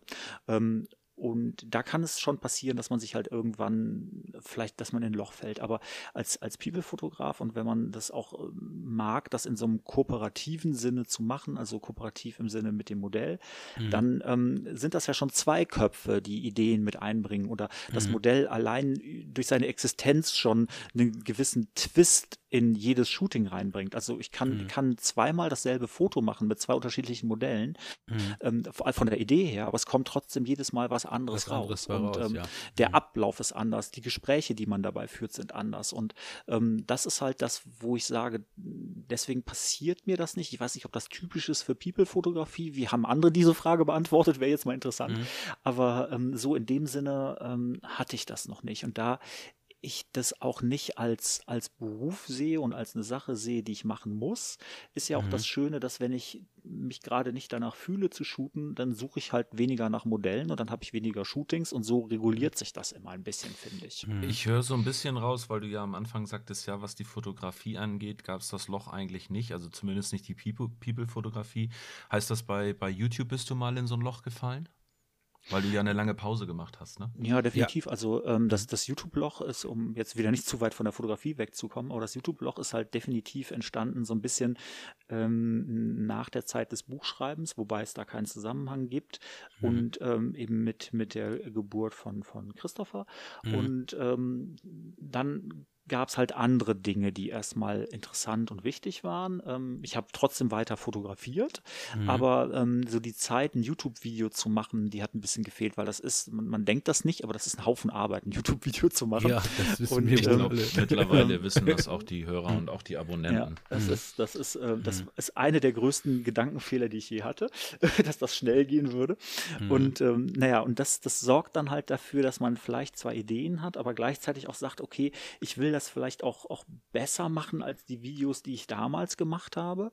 Mhm. Ähm, und äh, das macht es dann irgendwann schwierig. Ähm, besonders wenn man das alleine macht, äh, das ist auch schwierig, YouTube-Videos alleine zu machen. Ähm, ich habe mal eine Zeit lang versucht, irgendjemanden zu finden, mit dem man das zusammen macht. Auch das war nicht ganz so einfach. Ähm, ja, es muss passen ja. auch, ne? So mhm. wie jetzt bei, bei Michi und mir passt ja. das einfach. Wir sind so, mhm echt, ja, wir genau. verstehen uns eigentlich, eigentlich blind. Also egal, ob wir Video drehen oder auch diesen Podcast genau. machen. Obwohl wir unterschiedlich sind, ne? Genau, total mhm. unterschiedlich, aber wir ergänzen mhm. uns, glaube ich, sehr gut. Und mhm. wir sind auch genau. immer ehrlich zueinander. Ne? Also ich mhm. finde, man kann sich auch die Meinung sagen. Und das ist, das ist eben bei nicht jedem der Fall. Also ja, das du kannst ist, das nicht ist, mit allen Leuten sagen, so, nee, das hast du scheiße gefilmt, jetzt mach das bitte nochmal.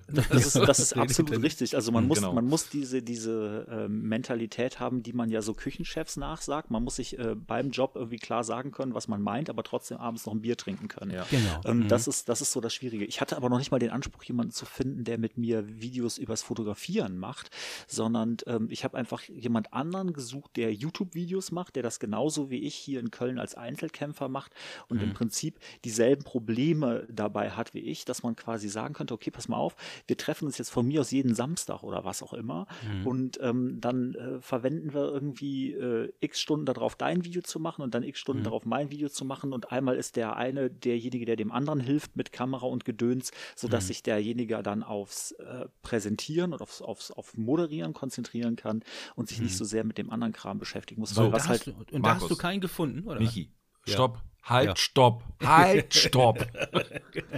Jetzt habe ich wieder eine milliardenschwere Geschäftsidee. Wir fahren nach Köln. Wir entwickeln, und jetzt haben wir auch den richtigen am Rohr hier. Ja. Markus, jetzt du sprichst das Problem an. Olli hat die Idee und ihr jetzt müsst das umsetzen und die Gut, anderen alles. Hörer alle kaufen. Wir mhm. machen eine Tinder-App für Fotografen.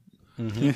so, das Lachen, das gab es schon mal. Ach, hör auf, ernsthaft? ja, ähm, das ist ach, so ein auch Scheiß. Auch bestimmt schon zwei Jahre her. Da hat tatsächlich mal jemand versucht, eine App äh, zu etablieren, die wie Tinder war, wo du als ähm, Fotograf eine Idee einstellen konntest und als Modell konntest du halt äh, durchswipen und die Fotografen haben auch durchgeswiped und dann, wenn es ein Match gab zwischen Fotograf und, und Model, ähm, äh, gab es halt ein Match und man konnte halt, äh, man konnte halt total shooten. Aber so als Geheimtipp an die Fotografen benutzt doch einfach mal Tinder zum Modelle finden. Hm. Das geht ja, auch. Gut, das würde natürlich dann auch gehen, das stimmt. Da hast ja, du ja schon mal vorab, da kannst du das Bild ja schon mal. Gut, machen. ist allerdings schwer, das deinem Partner zu erklären. Ich meine, ganz ehrlich, was, das glaubt sie dir doch nie, wenn, wenn die auf deinem Handy zu. Genau. Sag mal, sag mal hast du mit, Tinder installiert? Und dann und so, das habe ich nur, um andere Fotografen zu finden. Genau. Also du, du, du Beste Ausrede. Du, du wirst lachen. Ähm, also ich, ich greife da jetzt ein bisschen vor, aber ähm, das ist gerade ein Video, an dem ich arbeite, schon etwas länger. Das ist das Thema, kann man Modelle über Tinder finden? Und äh, mhm. ich will jetzt nicht spoilern. Wenn man nicht verheiratet ist, bestimmt. Ist ja geil. Das ist ja schon wieder ein absoluter Mega-Hammer. Tinder hast du gerade. Nee, nee, ich suche nur einen anderen Fotografen. Ach ja. Ach ja. Mhm. Das ist ja Also, okay, ich habe meine App jetzt ad acta gelegt muss ich doch wieder mir was Neues mhm. einfallen lassen. Du sag mal, aber Markus, äh, du bist ja, also klar, Berlin ist Hochburg, aber Köln ist die zweite Hochburg, was Fotografen, YouTuber und so weiter ähm, und ganz das ganze Filmgenre angeht. Mhm. Gab es da denn keinen, der so auf deiner Welle mitschwimmt und dass du sagst, das hätte gepasst?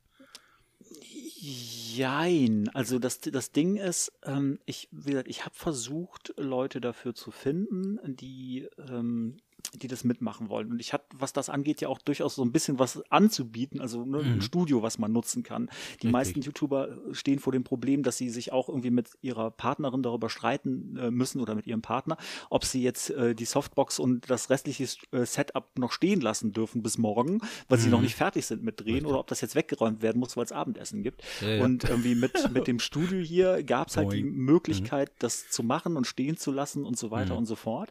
Ähm, und, und natürlich auch irgendwie Unmengen an Equipment, was man irgendwie hätte nutzen können. Mhm. Ähm, trotzdem war aber so ein bisschen das Problem, dass natürlich die Generation, die YouTube macht, hauptsächlich meistens eine andere ist als ich bin. Mhm was dazu führt, dass die Vorstellungen von Verbindlichkeit, äh, was sowas angeht, einfach völlig andere sind. Mhm. Ne? Ja. Also, dass man dann nicht sagt, so ja, wir gucken mal, wann wir das machen und ob wir dann da Lust zu haben und ob man am Tag vorher einen Saufen war oder so. Aber mhm. ich, ich wollte halt jemand, wo man sagt, so am Samstag treffen wir uns und dann machen wir das, ähm, ja. wo dann auch am Samstag jemand auftaucht und wir ja, das richtig. dann machen und man nicht irgendwie hört, so ja, ne, mal gucken. Und äh, also ich also habe dann gesagt, wenn ich, wenn ich mich darauf einlasse, das mit jemandem zu machen, dann muss das passen. Und mhm. äh, da das nicht zustande gekommen ist, ist das eine, eine Suche. Ich würde das noch machen, wenn sich aufgrund mhm. des Podcasts hier aus Köln jemand meldet und wo das passt, dann ja, gerne. du hast ja auch nicht nur viel Know-how zu bieten, sondern wenn man jetzt mal an diese Cross-Promotion denkt, ähm, mit 50.000 Abonnenten hast du ja auch eine mega Plattform, die du bietest. Also da gucken dir ja wirklich sehr, sehr viele Leute zu, wenn du was veröffentlichst. Mhm. Also das kann ja auch reizvoll sein. Ich meine, natürlich muss man dann so ein bisschen gucken, dass die Leute jetzt nicht nur um dich benutzen, um irgendwie größer zu werden oder so, mhm. sondern, ähm, aber du hast ja durchaus mehr zu bieten als jetzt nur dein Fachwissen. Ne? Also ja, da ist ja wirklich stimmt. schon was gewachsen und auch. Erfahrung. Mhm. Also gerade in diesem, in diesem Punkt äh, macht das nur jemand mit, um irgendwie von der, von der vermeintlichen Größe zu profitieren. Äh, ja, aber das schadet ja nicht. Also äh, mhm. ich sage mal so, ich breche mir jetzt keine Zacke aus irgendeiner Krone oder meine Abonnentenzahlen werden nicht geringer, nur weil ich jetzt, äh, äh, sag ich mal, morgen bei YouTube ein Video mache, wo ich dann irgendwie den, den Fotobuddies Podcast ankündige oder sonst was. Mhm. Das ändert ja nichts daran, mhm. wie das für mich ist. Das ja, ändert das vielleicht was für denjenigen, der, der, der benannt wird. Äh, genau. Das kann sein. Im Idealfall ist das so, aber es, ah, es ändert nichts für mich. Manchmal sehen das andere egal. anders. ne? Ja, ich, ich weiß nicht, aber die, normalerweise, ich habe die Erfahrung gemacht, dass das Zusammenarbeiten normalerweise bereichert und nicht Auf ärmer macht. Auf jeden Fall, mhm. immer, finde ich Deswegen auch. machen wir es ja so gerne und wir freuen uns ja auch ja. immer darüber. Ja. Ne? Ich habe jetzt noch mal eine andere Frage. Ich habe wirklich unabhängig davon, ich wusste gar nicht, dass, dass ähm, Michi das auch so ein bisschen mit zum Thema gemacht hat und dass du so eine lange Pause gemacht hast. Ähm, erst in Vorbereitung, jetzt auch auf den Podcast. Aber ich habe unabhängig davon ein ganz tolles Video gesehen von vielleicht kennen ihn einige, ähm, Joseph oder Joseph D. Changeman. Das ist ein ähm, professioneller Journalist, würde ich mal vermuten. Ich habe jetzt noch nicht viele Videos von ihm gesehen, aber hat mit vielen Leuten zusammengearbeitet, arbeitet auch viel für Funk und Steuerung F. Ähm, der hat ein Video gemacht, einen Monat Vollzeit-YouTuber als Selbstexperiment und hat also mhm. als vorab auch geschrieben zwischen Erfolg und Burnout. Ähm, wie wichtig ist das, ist das für dich? Wie wichtig sind die Zahlen für deinen YouTube-Account? Weil ich, ich will da noch mal so ein bisschen reinbohren. Mir kam es so ein bisschen vor, dass du gesagt hast, okay, du hast es auch aus familiären Gründen nicht gemacht, aber war es auch so ein bisschen, dass du dich von den Zahlen so ein bisschen loseisen wolltest? Also wie wichtig war Analytics für dich, Abozahlen und so weiter? Weil ich merke selber für mich auch immer mehr, dass je weniger ich da reingucke, umso besser finde ich werden Freier meine Videos. Mhm. Ja, es ist mhm. wirklich auch, es wirkt sich mhm. auf die Videos aus. Ich habe mhm. nicht so diesen Druck, ähm, was Zahlen angeht, ich gucke nicht, was ist das Video, was am besten gelaufen ist und hau dann in die Kerbe nochmal rein, sondern ich mache das, was mir Spaß macht und fühle mich da auch besser bei. War das bei dir auch so? Ja und nein. Also ähm, du hast die, die, die klare Frage gestellt, wie wichtig war Analytics für mich. Das war immer ein Ding, was interessant war. Für mich aber hauptsächlich deswegen, weil ich es sehr interessant fand, mich damit zu beschäftigen, wie funktioniert dieser Algorithmus von YouTube, warum empfiehlt der gewisse Videos, wie, wie kann man steuern, was neben dem Video, was man selber gemacht hat, an der Seite erscheint? Gibt es mhm. Möglichkeiten, das zu beeinflussen und, und, und. Und ähm, da habe ich mich äh, bestimmt in den Jahren 2014 bis 2016 sehr intensiv mit beschäftigt. Ähm, das ging so weit, dass ich da in Berlin mal, ähm, da gibt es jährlich so eine ja, Treffen von Leuten, die sich mit, mit Marketing im Internet beschäftigen, dass die äh, unter anderem mich eingeladen hatten, nicht zum Thema Fotografie, sondern zu dem Thema einen Vortrag zu halten. Ähm, mhm. Was ich sehr lustig fand, weil als dieser Vortrag stattfand, dann auf einmal Paddy äh, äh, vorne im Publikum saß und sich meinen Vortrag angehört hat als äh, anderer, mhm. YouTuber. Und, ja, was Paddy Ludolf? Ja, ja, genau. Ah, okay. was, ich, was ich sehr witzig fand. Ähm, mhm. Und ähm, insofern hat mich das immer sehr interessiert, aber es war für mich nicht treibende Kraft für den YouTube-Kanal, weil mhm. der YouTube-Kanal für mich nie was war, was ich gemacht habe, um was anderes, was ich tue, zu vermarkten. Ich habe ich hab ja wirklich angefangen, ohne ein Produkt im Hintergrund zu haben, was ich verkaufen will. Mhm. Das ist anders bei Paddy, der schon immer seine Kurse, seine Bücher, seine DVDs mhm. hatte. Ne, das ist anders, das ist anders bei, bei Ben, das ist bei vielen anderen anders. Mhm. Ähm, und das war bei mir in den ganzen Jahren nie die Triebfeder. Ich Stimmt, bin Auto. Wenn ich das mal, genau, wenn ich das ich bin, vergleiche, ja, ja. ja. Mhm. Ich bin aus Versehen zum YouTuber geworden. Ähm, ich bin mehr oder weniger aus Versehen zum Buchautor geworden. Nicht, weil ich selber nach einem Verlag gesucht habe, sondern weil die irgendwann gesagt haben, ja, hast du nicht Bock? Und ich Mach bin mal. so ein Mensch, ich sage mir dann immer, ja, wenn mir sowas schon jemand anbietet und mhm. äh, dann mache ich das halt. Was kann mir passieren außer einer schlechten Erfahrung? Ja. Und ähm, deswegen habe ich das gemacht. Und ähm, genauso ist es auch dazu gekommen, dass ich irgendwann angefangen habe, Kurse zu geben. Das ist nicht entstanden, weil ich gedacht habe, boah, ich muss jetzt Geld damit verdienen, Kurse zu geben, mhm. sondern das ist passiert, weil ähm, Abonnenten gefragt haben, sie wären hier aus Köln und ob sie bei mir einen Kurs buchen können. Und das mhm. war genau so eine Situation, habe ich gedacht, ja. ja. gut, wenn irgendjemand der Meinung ist, dass ich dazu in der Lage bin, dann werde ich das jetzt ausprobieren. Dann habe ich das ja. gemacht, habe festgestellt, dass mir das Spaß gemacht hat und deswegen habe ich es dann auch weitergemacht letztendlich, mhm. weil es Spaß macht. Ja. Ja, aber es hatte immer den Anschein, als wenn äh, durch deinen Kanal, durch diese, ja, ich sag mal, Professionalität, dass du dann wirklich eine Fotoschule im Hintergrund hast und dass das sich daraus alles entwickelt hat. Aber deswegen war ja auch am Anfang meine Frage, was ist das dein Hauptberuf mit der Fotografie? Aber das ist ja scheinbar nicht so. Nee, ich habe das äh, immer rein als, als Hobbyfotograf gemacht. Das sieht man vielleicht auch ein bisschen daran, dass ich in den Videos selten so in die Richtung gehe, das ist das absolut professionellste Equipment und das muss man mm, haben und man muss irgendwie stimmt. 1000 Euro für seine Studioblitzanlage genau. pro Blitzkopf ausgeben. Nee, Yongnuo reicht ja auch vollkommen ich, aus. Genau, ich gehe halt mm. irgendwie eher so in die Richtung, ich, ich habe dann die Yongnuo Blitze, die mm. irgendwie für 60 Euro äh, um Richtig. die Ecke kommen oder jetzt, weil mir das Batterienladen, das ist ja so Thema mit den Batterien, doch mittlerweile ja. auf den Nerv geht äh, über einen befreundeten Fotografen an so ganz preiswertige Godox-Blitze gekommen. Ähm, mhm. Ähm, das ist alles kein High-End-Equipment. Das, das Nein, erfüllt stimmt. alles nicht die Anforderungen, die Profis haben. Mhm. Aber ich sehe mich da nach wie vor auch als Hobbyfotograf und deswegen kann ich damit leben, wenn jeder zweite Blitz ein bisschen weniger intensiv ist als die zwei davor mhm. und das nicht ganz so konsistent ist. Mhm. Ich mache damit ja keine Katalog-Shootings. Das ist mir Richtig. dann egal, aber ich bin mhm. einfach nicht bereit, mhm. da so viel Geld rein zu investieren. Und ich habe vor allen Dingen auch das Gefühl, dass wenn ich dass ich mich irgendwann auch von den Leuten entferne, für die ich vielleicht die Videos und die Inhalte mache. Ja, Weil ganz wenn, wichtig, wenn, der Punkt. Genau, wenn das Material, mit dem ich arbeite, für die meisten Leute tatsächlich so unerreichbar ist, einfach auf einem finanziellen Level, mhm. dann, ähm, dann macht das keinen Sinn, weil dann stellen sich die Leute die Frage, erreiche ich das nicht, weil ich nicht das Zeug habe oder erreiche oder ich das nicht, ja. weil was anderes fehlt. Und die Antwort ist, ist, die Antwort ist immer, es fehlt was anderes, es ist nie das Material. Ja, also ja, in ist, allerseltensten Fällen. Ja, ist das, das ist ein ganz, ganz entscheidender Punkt, den du da ansprichst. Das ist tatsächlich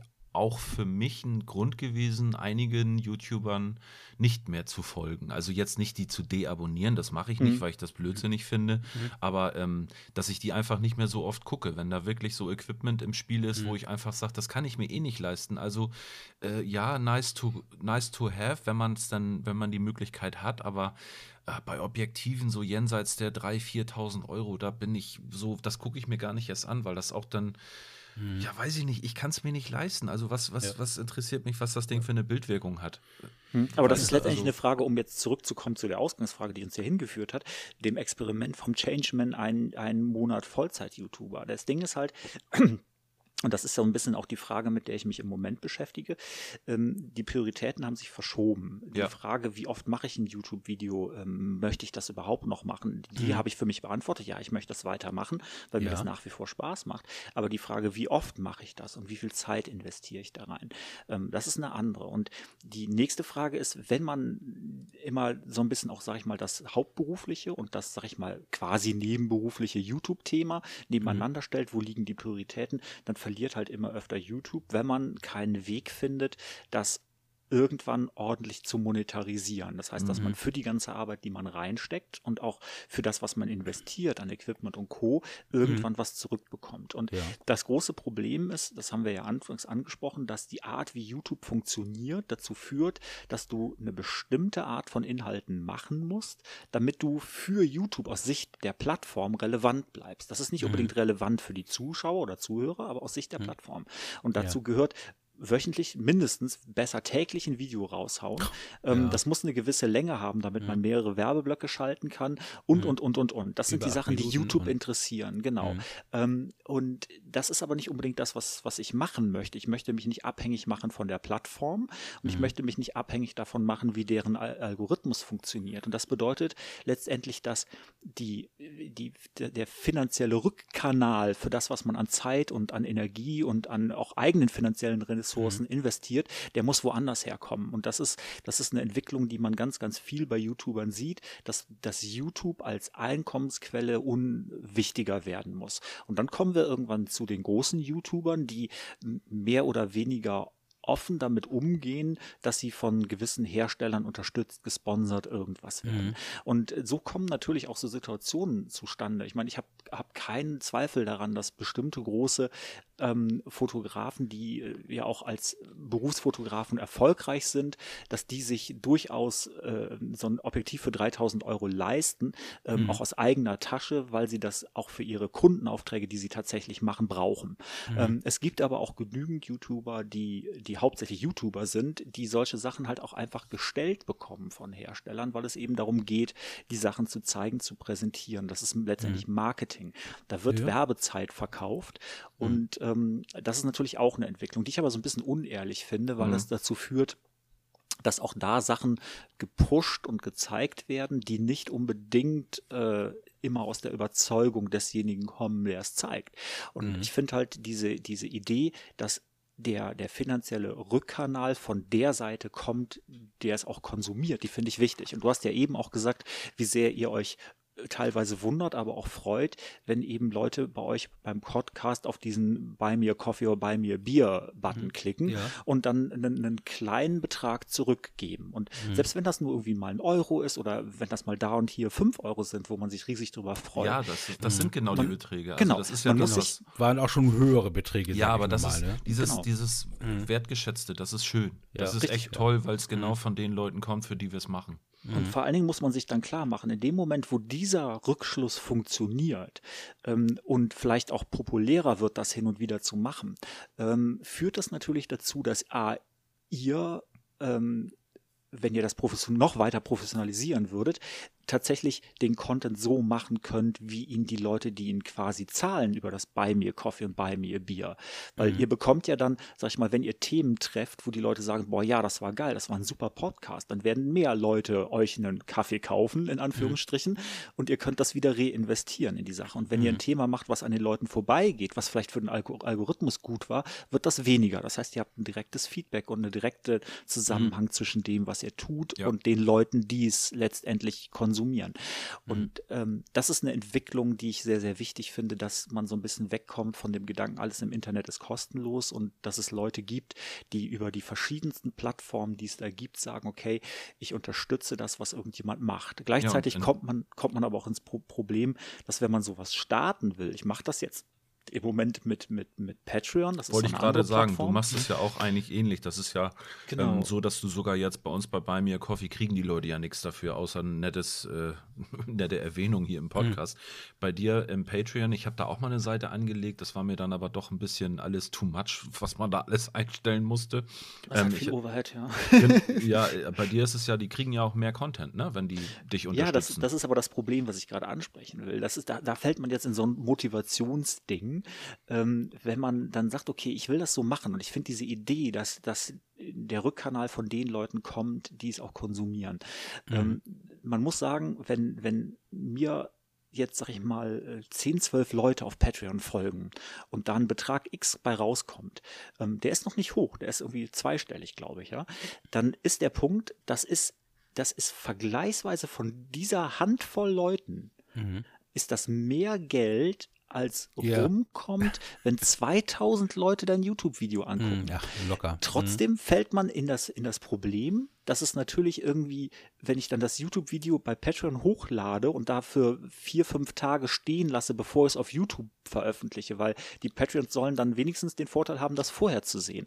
Dann mhm. hat es aber den Nachteil, dass natürlich, wenn sich das 10, 12 Patreons angucken, da ist die Wahrscheinlichkeit, dass da nicht einer bei ist, der was kommentiert oder mhm. der irgendwie einen, einen Feedback gibt. Ähm, ja. Das ist der ist total hoch, dass das passiert. Und man hat das Gefühl, man schmeißt dann dieses Video in so ein, in so ein schwarzes Loch, wo ja. dann nichts zurückkommt. Da was natürlich total bisschen, verkehrt ja. ist, was total mhm. verkehrt ist, weil natürlich genau die Leute die sind, die wahrscheinlich den Content am geilsten finden, weil die sagen, ja, ich, ich, ich schmeiß jeden Monat einen Euro in Markus Richtung, weil ich das so mhm. cool finde, was der macht, wo ich auch total dankbar mhm. für bin. Aber es fühlt sich nicht so an und das ist total ja, eigenartig. Mhm. Und ähm, ich, ich denke, das ist was, was sich, äh, was sich mit der Zeit ändert, je mehr Leute da mitmachen machen und dann steigt auch viel mehr die Motivation. Im Moment ist es total hart, weil wir waren bei Motivation, sich dazu zu motivieren, was für die Patreon-Richtung zu machen, obwohl mhm. das eigentlich das Wichtigste wäre von allen mhm. Sachen. Das ist, das ja, ist wirklich hart. Also Patreons, wenn ihr das gerade hört, es tut mir leid, aber ich mhm. arbeite dran. Das sei dir verziehen. Aber Boah, ich glaube, das war für ähm, YouTube gerade. Mm, ja, ähm, Olli, wir beide haben ja auch so ein bisschen Hoch und Tiefs gehabt und wir haben für uns beide festgestellt, wir machen das, was uns Spaß macht wenn da nicht so viel Schelle dann kommt und blöde Nachrichten oder sonst irgendwas mal, äh, dann bleiben wir auch dabei. Und äh, das hat eigentlich für mich die Priorität. Wenn ich Produkte zugeschickt bekomme, die mir gefallen, dann bin ich auch mit Begeisterung dabei und hänge sie auch gerne in die Kamera und rede darüber. Und wenn ich Produkte bekomme, die da, darüber rede ich nicht. Da ist mir die Zeit zu schade dafür. Äh, dann kommt das, schicke ich das zurück und dann war es das. Ne? Mhm. Die, die, die Ehrlichkeit und den Enthusiasmus, den man dann äh, auf YouTube hat, der, der kommt aber durch die Lust und Laune daran. Ne?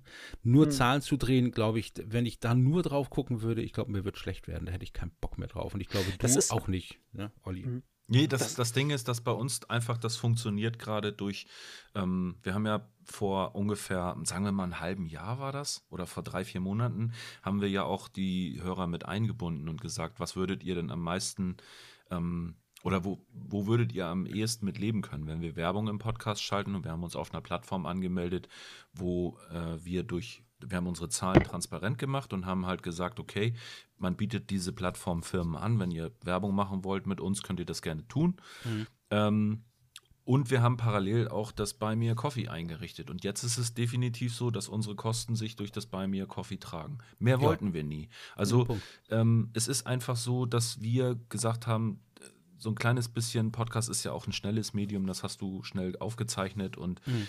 ähm, natürlich ist es alles Equipment, was damit beihängt, aber für uns, finde ich, hat diese Variante am besten funktioniert. Die ist auch von unseren gesamten Hörern akzeptiert und funktioniert super. Also mhm. ich sehe auch keinen Grund, jetzt irgendwelche Werbung in den Podcast schalten zu müssen. Überhaupt nicht mehr. Gar nicht. Also da bin mhm. ich jetzt komplett raus. Ich weiß nicht, ich will dir nicht vorgreifen, haben wir bis jetzt noch nicht drüber gesprochen. Aber ich glaube, wenn es so weiterläuft, brauchen wir keine Werbung. Irgendwann dann gar nicht mehr. Nee. Genau. Denn darauf soll es ja auch nicht ankommen. So, aber wir sind schon ganz schön lange am Start jetzt hier gerade. Wir müssen jetzt mal ein bisschen Gas geben, weil meine Frau die schart unten auch schon. Wir müssen nämlich auch einkaufen. ähm, äh, ich möchte noch mal kurz auf dein Buch zu sprechen kommen. Mhm. Ähm, das hat 256 Seiten, kostet 26,99 Euro. Kann man bei dir bald auf der Homepage natürlich äh, auch kaufen. Sogar mit Und persönlicher Signatur. Ganz genau. Ja, wobei ich gerade dabei bin, das abzuschaffen, insofern. Oh, jetzt habe ich gerade die Werbetrommel gerührt. ist, ist, ist egal. Okay. Nein, also das, das, mit der Signatur schaffe ich ab. Ähm, okay. das, äh, das, Buch aber nicht, gut. Das Buch klar. nicht, nee. Das gut. ist nicht abgeschafft. Gut. Das wird es nach wie vor im, im Buchhandel geben und mhm. ähm, da kann man, das ist vielleicht auch so ein bisschen der Tipp, jetzt gerade so Corona-Zeit oder oder so. Es gibt ja immer der, den kleinen Buchladen um die Ecke und was viele Leute tatsächlich nicht wissen, ist, dass die alle Bücher, selbst wenn die, also der kleine Buchladen um die Ecke hat mein Buch definitiv nicht da liegen. Ähm, davon gehe ich aus. Genau, der Punkt ist, man ruft heutzutage einfach beim Buchladen um die Ecke an und sagt, guten Tag, da gibt es das Buch von diesem komischen Kerl, ne? so und so heißt das. Das Könnt heißt fotografieren besorgen? mit markusfotos.de. Jetzt bin ich mhm. nämlich dran. Jetzt darf genau. ich das sagen. Genau. Und äh, dann kann man den Buchladen anrufen, kann sagen, könnt ihr mir das bestellen? Und wenn man da vormittags anruft, haben die das meistens am selben Tag nachmittags Boah, da. Und auch in diesen Zeiten, wo man im Moment den Buchladen eigentlich nicht offen haben darf, dürfen die einem das zumindest irgendwie durch die Tür rausgeben oder mhm, so. Also insofern, wenn das einer haben will, macht im Moment genau das. Gut. Dieses Buch, ist es rein für Anfänger gedacht oder äh, wo liegen da die Schwerpunkte? Kann man das, kann sich das auch ein leicht fortgeschrittener kaufen oder wie hast also du das gedacht? Ich, ich sag mal so, der, der Buchauftrag damals war definitiv ein Einsteigerbuch zu schreiben. Mhm. Ähm, ich bin aber hingegangen und habe eigentlich gedacht, okay, ich will Einsteiger irgendwo abholen und will die mitnehmen, aber ich will die auch weiterentwickeln. Mhm. Und deswegen gibt es da doch auch Kapitel, die dem einen oder anderen fortgeschrittenen Fotografen wahrscheinlich neu erscheinen oder wo, mhm. wo da Informationen drin sind, die man vielleicht auch nicht unbedingt weiß. Ähm, mhm. Insofern würde ich sagen, ist das so ein Mischding, ähm, ja. definitiv. Ähm, es ist schwerpunktmäßig sehr stark auf People-Fotografie, das ist ganz klar. Es gibt das eine oder andere auch in dem Buch, was jetzt nichts mit People-Fotografie zu tun mhm. hat. Also wenn man mal gerade doch kein Model findet, mhm. dann ähm, findet man da trotzdem was drin, was man machen kann. Es soll sich aber auch so ein bisschen als Buch für jemanden lesen, der sagt, so ich will fotografieren lernen, aber ich möchte es halt eben, ich, ich möchte keine Landschaften fotografieren, ich will keine Stillleben fotografieren. Mein Ziel ist es eigentlich, Menschen zu fotografieren. Und ähm, der Anspruch von dem Buch ist, dass man quasi mit diesem Buch loszieht, sich ein Modell sucht und sei das einfach nur ein Bekannter oder eine Bekannte im Freundeskreis und dann einfach anfängt zu experimentieren und Fotos macht. Mhm. Das ist so ein bisschen die, die Idee dahinter. Ja. Ähm, hat sich das finanziell gelohnt, so ein Buch zu schreiben? Oder ist, macht man das so nach dem Motto, ich habe ein Haus gebaut und ich muss einen Baum pflanzen und so weiter? Also die, die ähm, initiale, der initiale Grund, warum ich das gemacht habe, war jetzt kein finanzieller. Also es ist so, mhm. dass es von dem, von dem Verlag ähm, eine, ähm, da, da gibt es so eine Regelung, du, du hast halt pro Buch, das verkauft wird, mhm. bekommst mhm. du einen gewissen Anteil. Ja. Und ähm, da gibt es von dem Verlag halt dafür, dass man das schreibt, gibt es quasi so eine Art Mindestabnahme, die die mhm. ähm, zahlen. Und bis das Buch diese Mindestabnahme erreicht hat, bekommt man dann mhm. von dem Verlag nichts mehr. Und sobald mhm. sich das Buch über diese Mindestabnahme hinaus verkauft, ähm, bekommt man immer mal wieder was dazu. Mhm. Ähm, hat sich das jetzt am Ende finanziell gelohnt? Ich glaube, wenn man rechnen würde, Zeit gegen finanzielle Vergütung, die es da bisher ja. gab, nein. Ähm, mhm. Hat es sich trotzdem gelohnt aufgrund der Erfahrungen, die man gemacht hat, dass man was Neues gelernt hat, mhm. wie sowas gemacht wird, dann definitiv ja. Ich würde es nochmal wieder machen. Ich würde es definitiv anders machen. Ähm, aber ja, es war auf jeden Fall eine, eine Erfahrung. Mhm. Und auch was, was man mit Stolz zurückblicken kann, ne? Das mhm. finde ich auf jeden Fall. Ja, man ja das auf jeden Fall. Ja, man hat was Haptisches in der, in, in der Hand irgendwo als ja. richtiges Buch, ne? Eindeutig. Gut, kommen wir noch zu einem Thema. Instagram. Hatte ich ja anfangs schon gesagt. Hat dir ja mal den Hahn zugedreht, weil deine oder denen deine Art der Aktfotografie dann wohl doch zu viel war. Gab es da irgendwie vorher einen Warnschuss oder war sofort Schluss beim Ausende? Nee, da gab es keinen Warnschuss.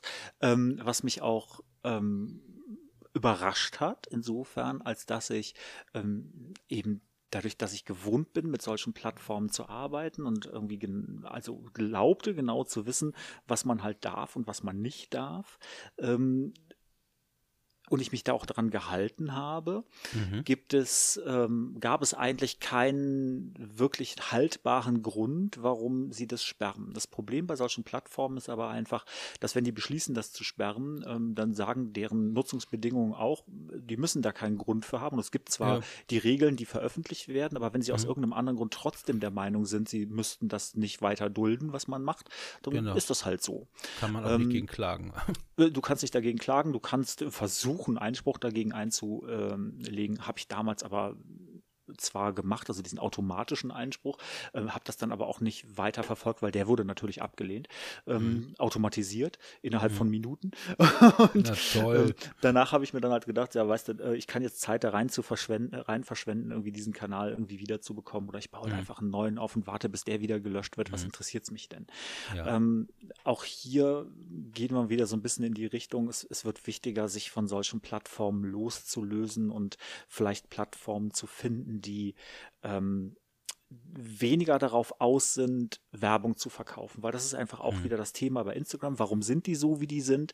Mhm. Weil die natürlich das Problem haben, wenn äh, bei Markus auf der Seite irgendwie das gefesselte Mädel ist und darunter äh, die Werbung vom familienfreundlichen, äh, äh international agierenden Konzern ist und das von dem international agierenden familienfreundlichen Wieso? Konzern nee, irgendjemand nee. sieht, dann sagt der natürlich, mhm. um Gottes Willen, neben sowas wollen wir unsere Werbung nicht sehen, wir schalten jetzt keine Werbung mehr ja, bei euch. Die sehen den, den Aspekt der Kunst wahrscheinlich nicht, das weiß man eben. Nein, das interessiert die auch null. Ähm, mhm. Und Hast du denn mal einen Grund man, von denen bekommen? Also eine Begründung, warum sie das nein, gelöscht nein, um haben? Gottes Willen.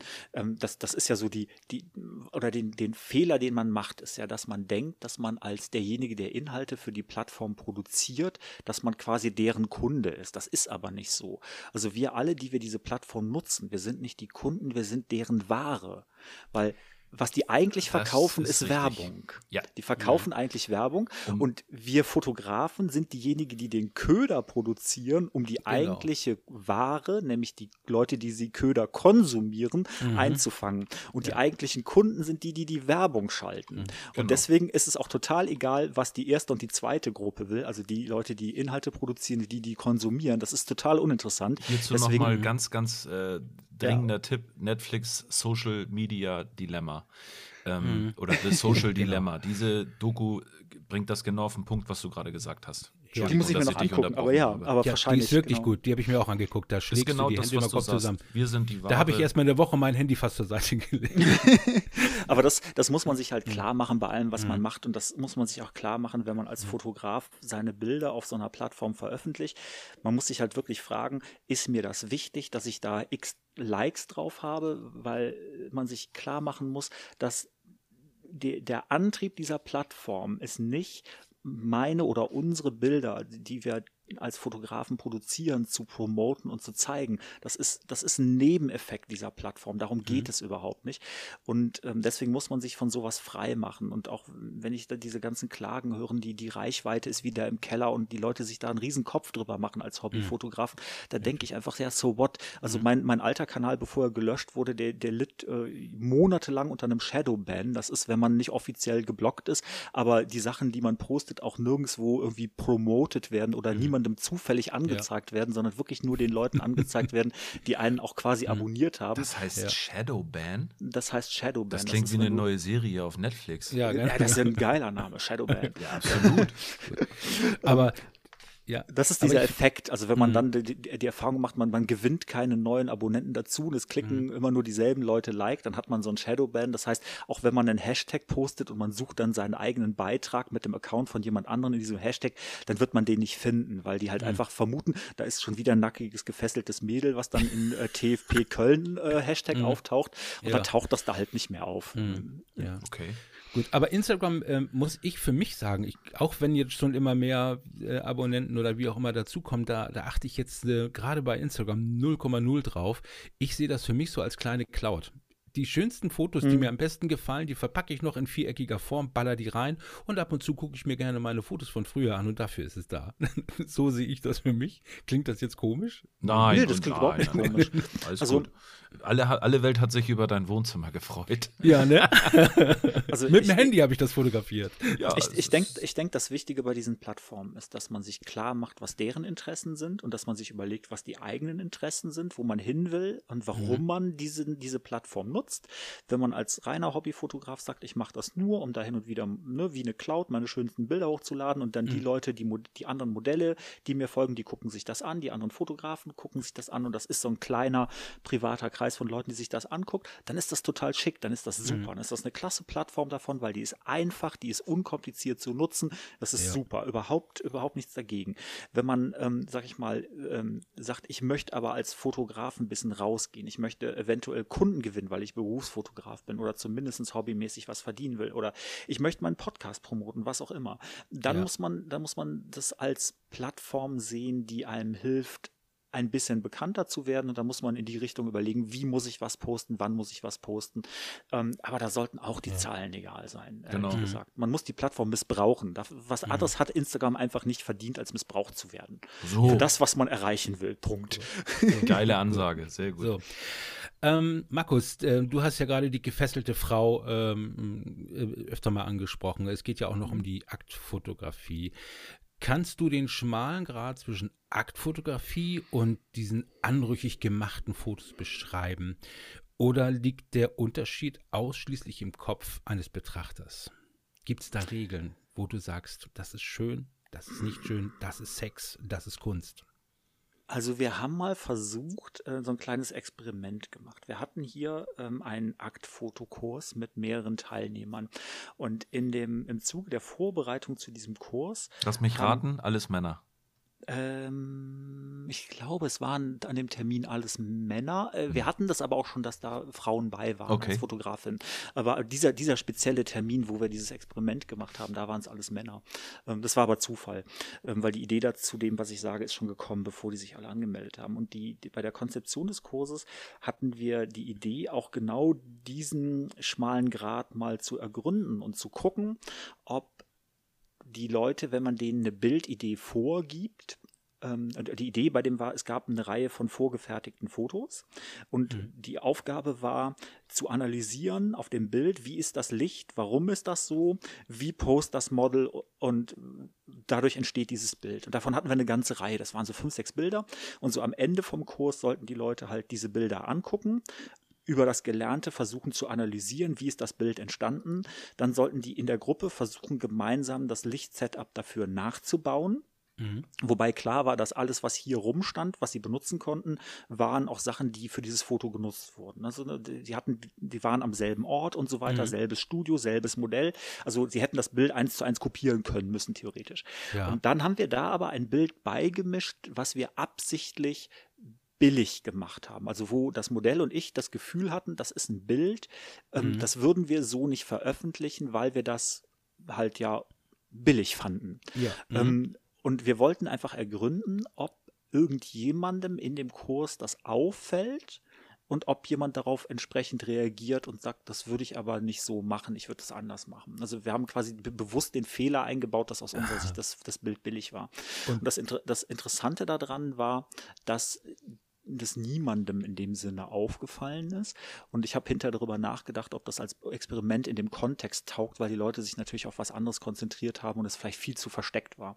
Mhm. Ähm, aber um jetzt die eigentliche Frage zu beantworten, ich glaube, dass es am Ende im Kopf des Betrachters liegt und dass der Grad für jeden woanders liegt. Also ich glaube, mhm. dass Leute allein die Tatsache, dass beispielsweise ein Modell gefesselt wird und damit ja eine gewisse Dynamik zwischen Betrachter und Modell aufgebaut wird, mit der sich nicht, vielleicht nicht jeder wohlfühlt.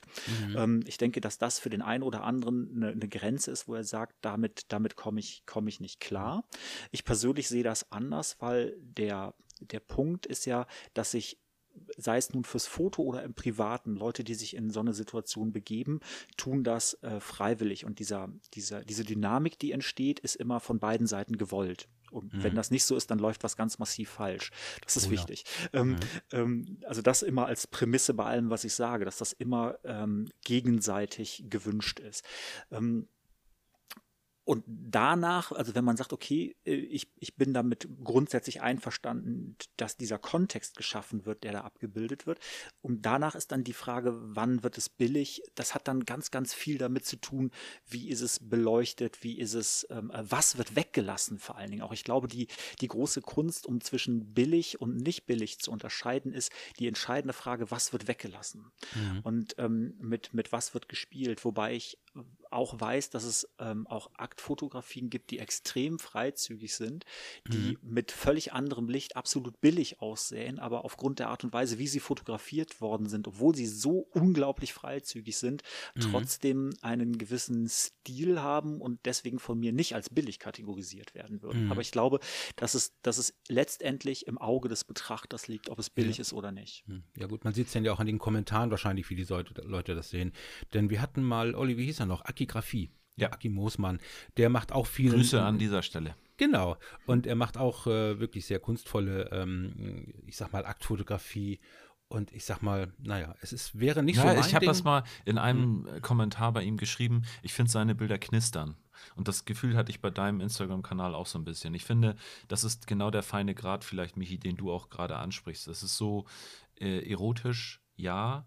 Ähm, toll, tolle Körper zeigen, ja. Ähm, und dieses Kippen, äh, das schafft ihr beide sehr, sehr gut zu vermeiden. Also ich nenne das immer Knistern. Das knistert, wenn du die mhm. Bilder dir anguckst und denkst dir, wow, das hat was. Also ich kann das nicht anders beschreiben. Es ist so mhm. wie so ein kleines Knacken, wo man so denkt, ja, geil, hat er das, gut das liegt, das liegt aber auch oft ähm, an, den, an den Modellen, muss ich sagen. Und zwar insofern, als dass ähm, für diese Art Fotos man natürlich auch Modelle finden muss, die Lust darauf haben, das zu machen. Ne? Da bin ich wieder bei dieser Gegenseitigkeit. Also es muss den Fotografen geben, der Lust hat, sowas zu machen, und es muss das mhm. Modell geben, das Lust hat, bei sowas Modell zu sein. Ja. Und ähm, da sind halt Modelle bei, die eben es auch sehr mögen, damit zu spielen Spielen Absolut. an eine Grenze zu gehen. Also zu sagen, ich bin im Privaten eine Person, aber ähm, in dieser Situation und vor der Kamera bin ich, äh, oder, oder ich habe ein zweites Ich in mir und ich will dieses Shooting nutzen, um das ein bisschen zu zeigen, aber ich möchte auch testen, wo da meine Grenze liegt. Also bis wohin fühle ich mich damit wohl. Genau, ich ähm, erinnere Das finde ich auch wichtig. Im DSLR-Forum gibt es ja auch unter Galerie, ähm, gibt es ja auch einen äh, Punkt, der heißt Akt. Und wie viele Ehefrauen habe ich da schon auf der Couch sitzen sehen, die da null Bock drauf hatten. Und das hast du auch gesehen. Da hat Fatih seine neue Kamera ausprobieren wollen, meistens am ersten oder zweiten Weihnachtstag.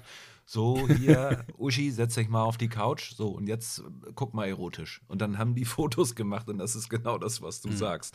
Das funktioniert ja. nicht. Wenn die Frau ja. das nicht möchte, dann wird das auch kein schönes nein, nein. Bild. Also, ich, ich möchte nicht wissen, wie oft wenn Uschi die Kamera gekriegt hat und wenn äh, dann Achim sich mal auf die Couch setzen sollte und sie gesagt hat, Mensch, Achim, guck mal erotisch. Das mhm. hat er auch nicht hingekriegt ne, ich, im Unterhemd. Ich möchte aber auch gar nicht wissen, wie oft gerade in diesen Foren oder auch in der Fotocommunity gibt es solche Bilder, wo ich dann denke, ah, nein, also nein, also mein Auge des Betrachters sagt nein. Ja, genau. Und, und ich möchte nicht wissen, wie oft äh, die von dir angesprochene Uschi auch gar nicht weiß, dass sie da abgebildet ist. Hm, ich, ich, fürchte, das ist, das ist weiter verbreitet, als man denkt. Ja, bei mhm. Achim weiß ich das nicht, ob Achim das nicht doch weiß, weil der es im Zweifelsfall hochgeladen hat, aber ähm, Guck mal hier, das bin ich in Unterhemd. Es soll, ja auch, es soll ja auch Fotografen geben, die glauben, dass wenn sie Fotos von sich im Unterhemd irgendwie bei der Fotocommunity hochladen, dass das hilft dabei, Models zu finden. Aber okay. Mhm. Kommt drauf an, für welchen Zweck. Ich glaube, jetzt werden wir gerade, jetzt kippen wir gerade in der. nein, nein, wir sind kurz vor dem Kippen und das ist die Kunst. Sehr gut. Wenn wir jetzt aufhören, ist alles gut. Gut. Super, super Schlusswort.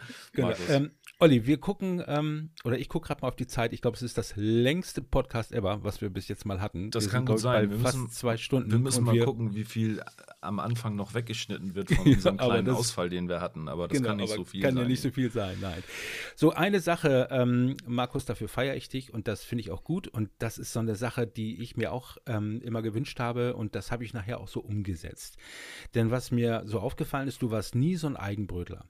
Du hast ähm, immer Kontakt auch zu anderen YouTubern gehabt, ähm, hast auch deren Kanäle mal vorgestellt, wie zum Beispiel hier aus Leipzig den Tobi Horn oder hier bei mir um die Ecke den Vitali Brickmann, dann auch Milo, ne? Mhm. Und äh, auch natürlich äh, auch ein großes Idol von mir. Ähm, auch jetzt gucke ich seine Beiträge immer noch gerne. Value Tech äh, hieß, glaube ich, TV das damals, Matthias mhm. Poschke. Mhm. Und ähm, hast du heute noch Kontakt zu den Jungs eigentlich oder beschränkt sich das nur auf den kurzen Moment vor der Kamera?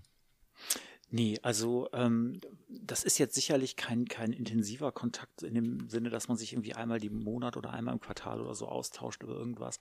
Ähm, aber es ist ähm, schon mal noch so, ich, ich, glaube im letzten Jahr war es, war Matthias, äh, also Value Tech, ähm, mhm. nochmal in Köln für einen Termin und dann trifft man sich halt mal irgendwie in der Altstadt, schnackt eine Runde und mhm. äh, trinkt ein Bier oder so. Ähm, also immer wieder gern genommen, dadurch, dass Köln mit der äh, jetzt äh, Rosi in Frieden Fotokina ähm, immer auch ein Treffpunkt war, hat man mhm. sich natürlich äh, zumindest dort immer mal wieder getroffen. Ja. Und ähm, es, es gibt so eine Person im Hintergrund, äh, die liebe Lori, die ähm, es über die Jahre immer verstanden hat, diese ganzen Foto-YouTuber irgendwie zusammenzuketten, so ein mhm. bisschen. Ähm, also gerade so diese, diese Gruppe, den, den, den Matthias, ähm, den Mike Sominski, ja. äh, den, den, den Milo ähm, mhm. und mich. Ähm, weil, weil ich selber bin jetzt zwar so ein Typ, der Bock drauf hat, Sachen mit anderen zu machen, aber ich bin nicht besonders gut im Halten von Kontakten, wenn es, wenn die gerade keinen, keinen richtigen Zweck haben. Ich habe einen extrem kleinen Freundeskreis und so, das ist so ein persönliches Ding.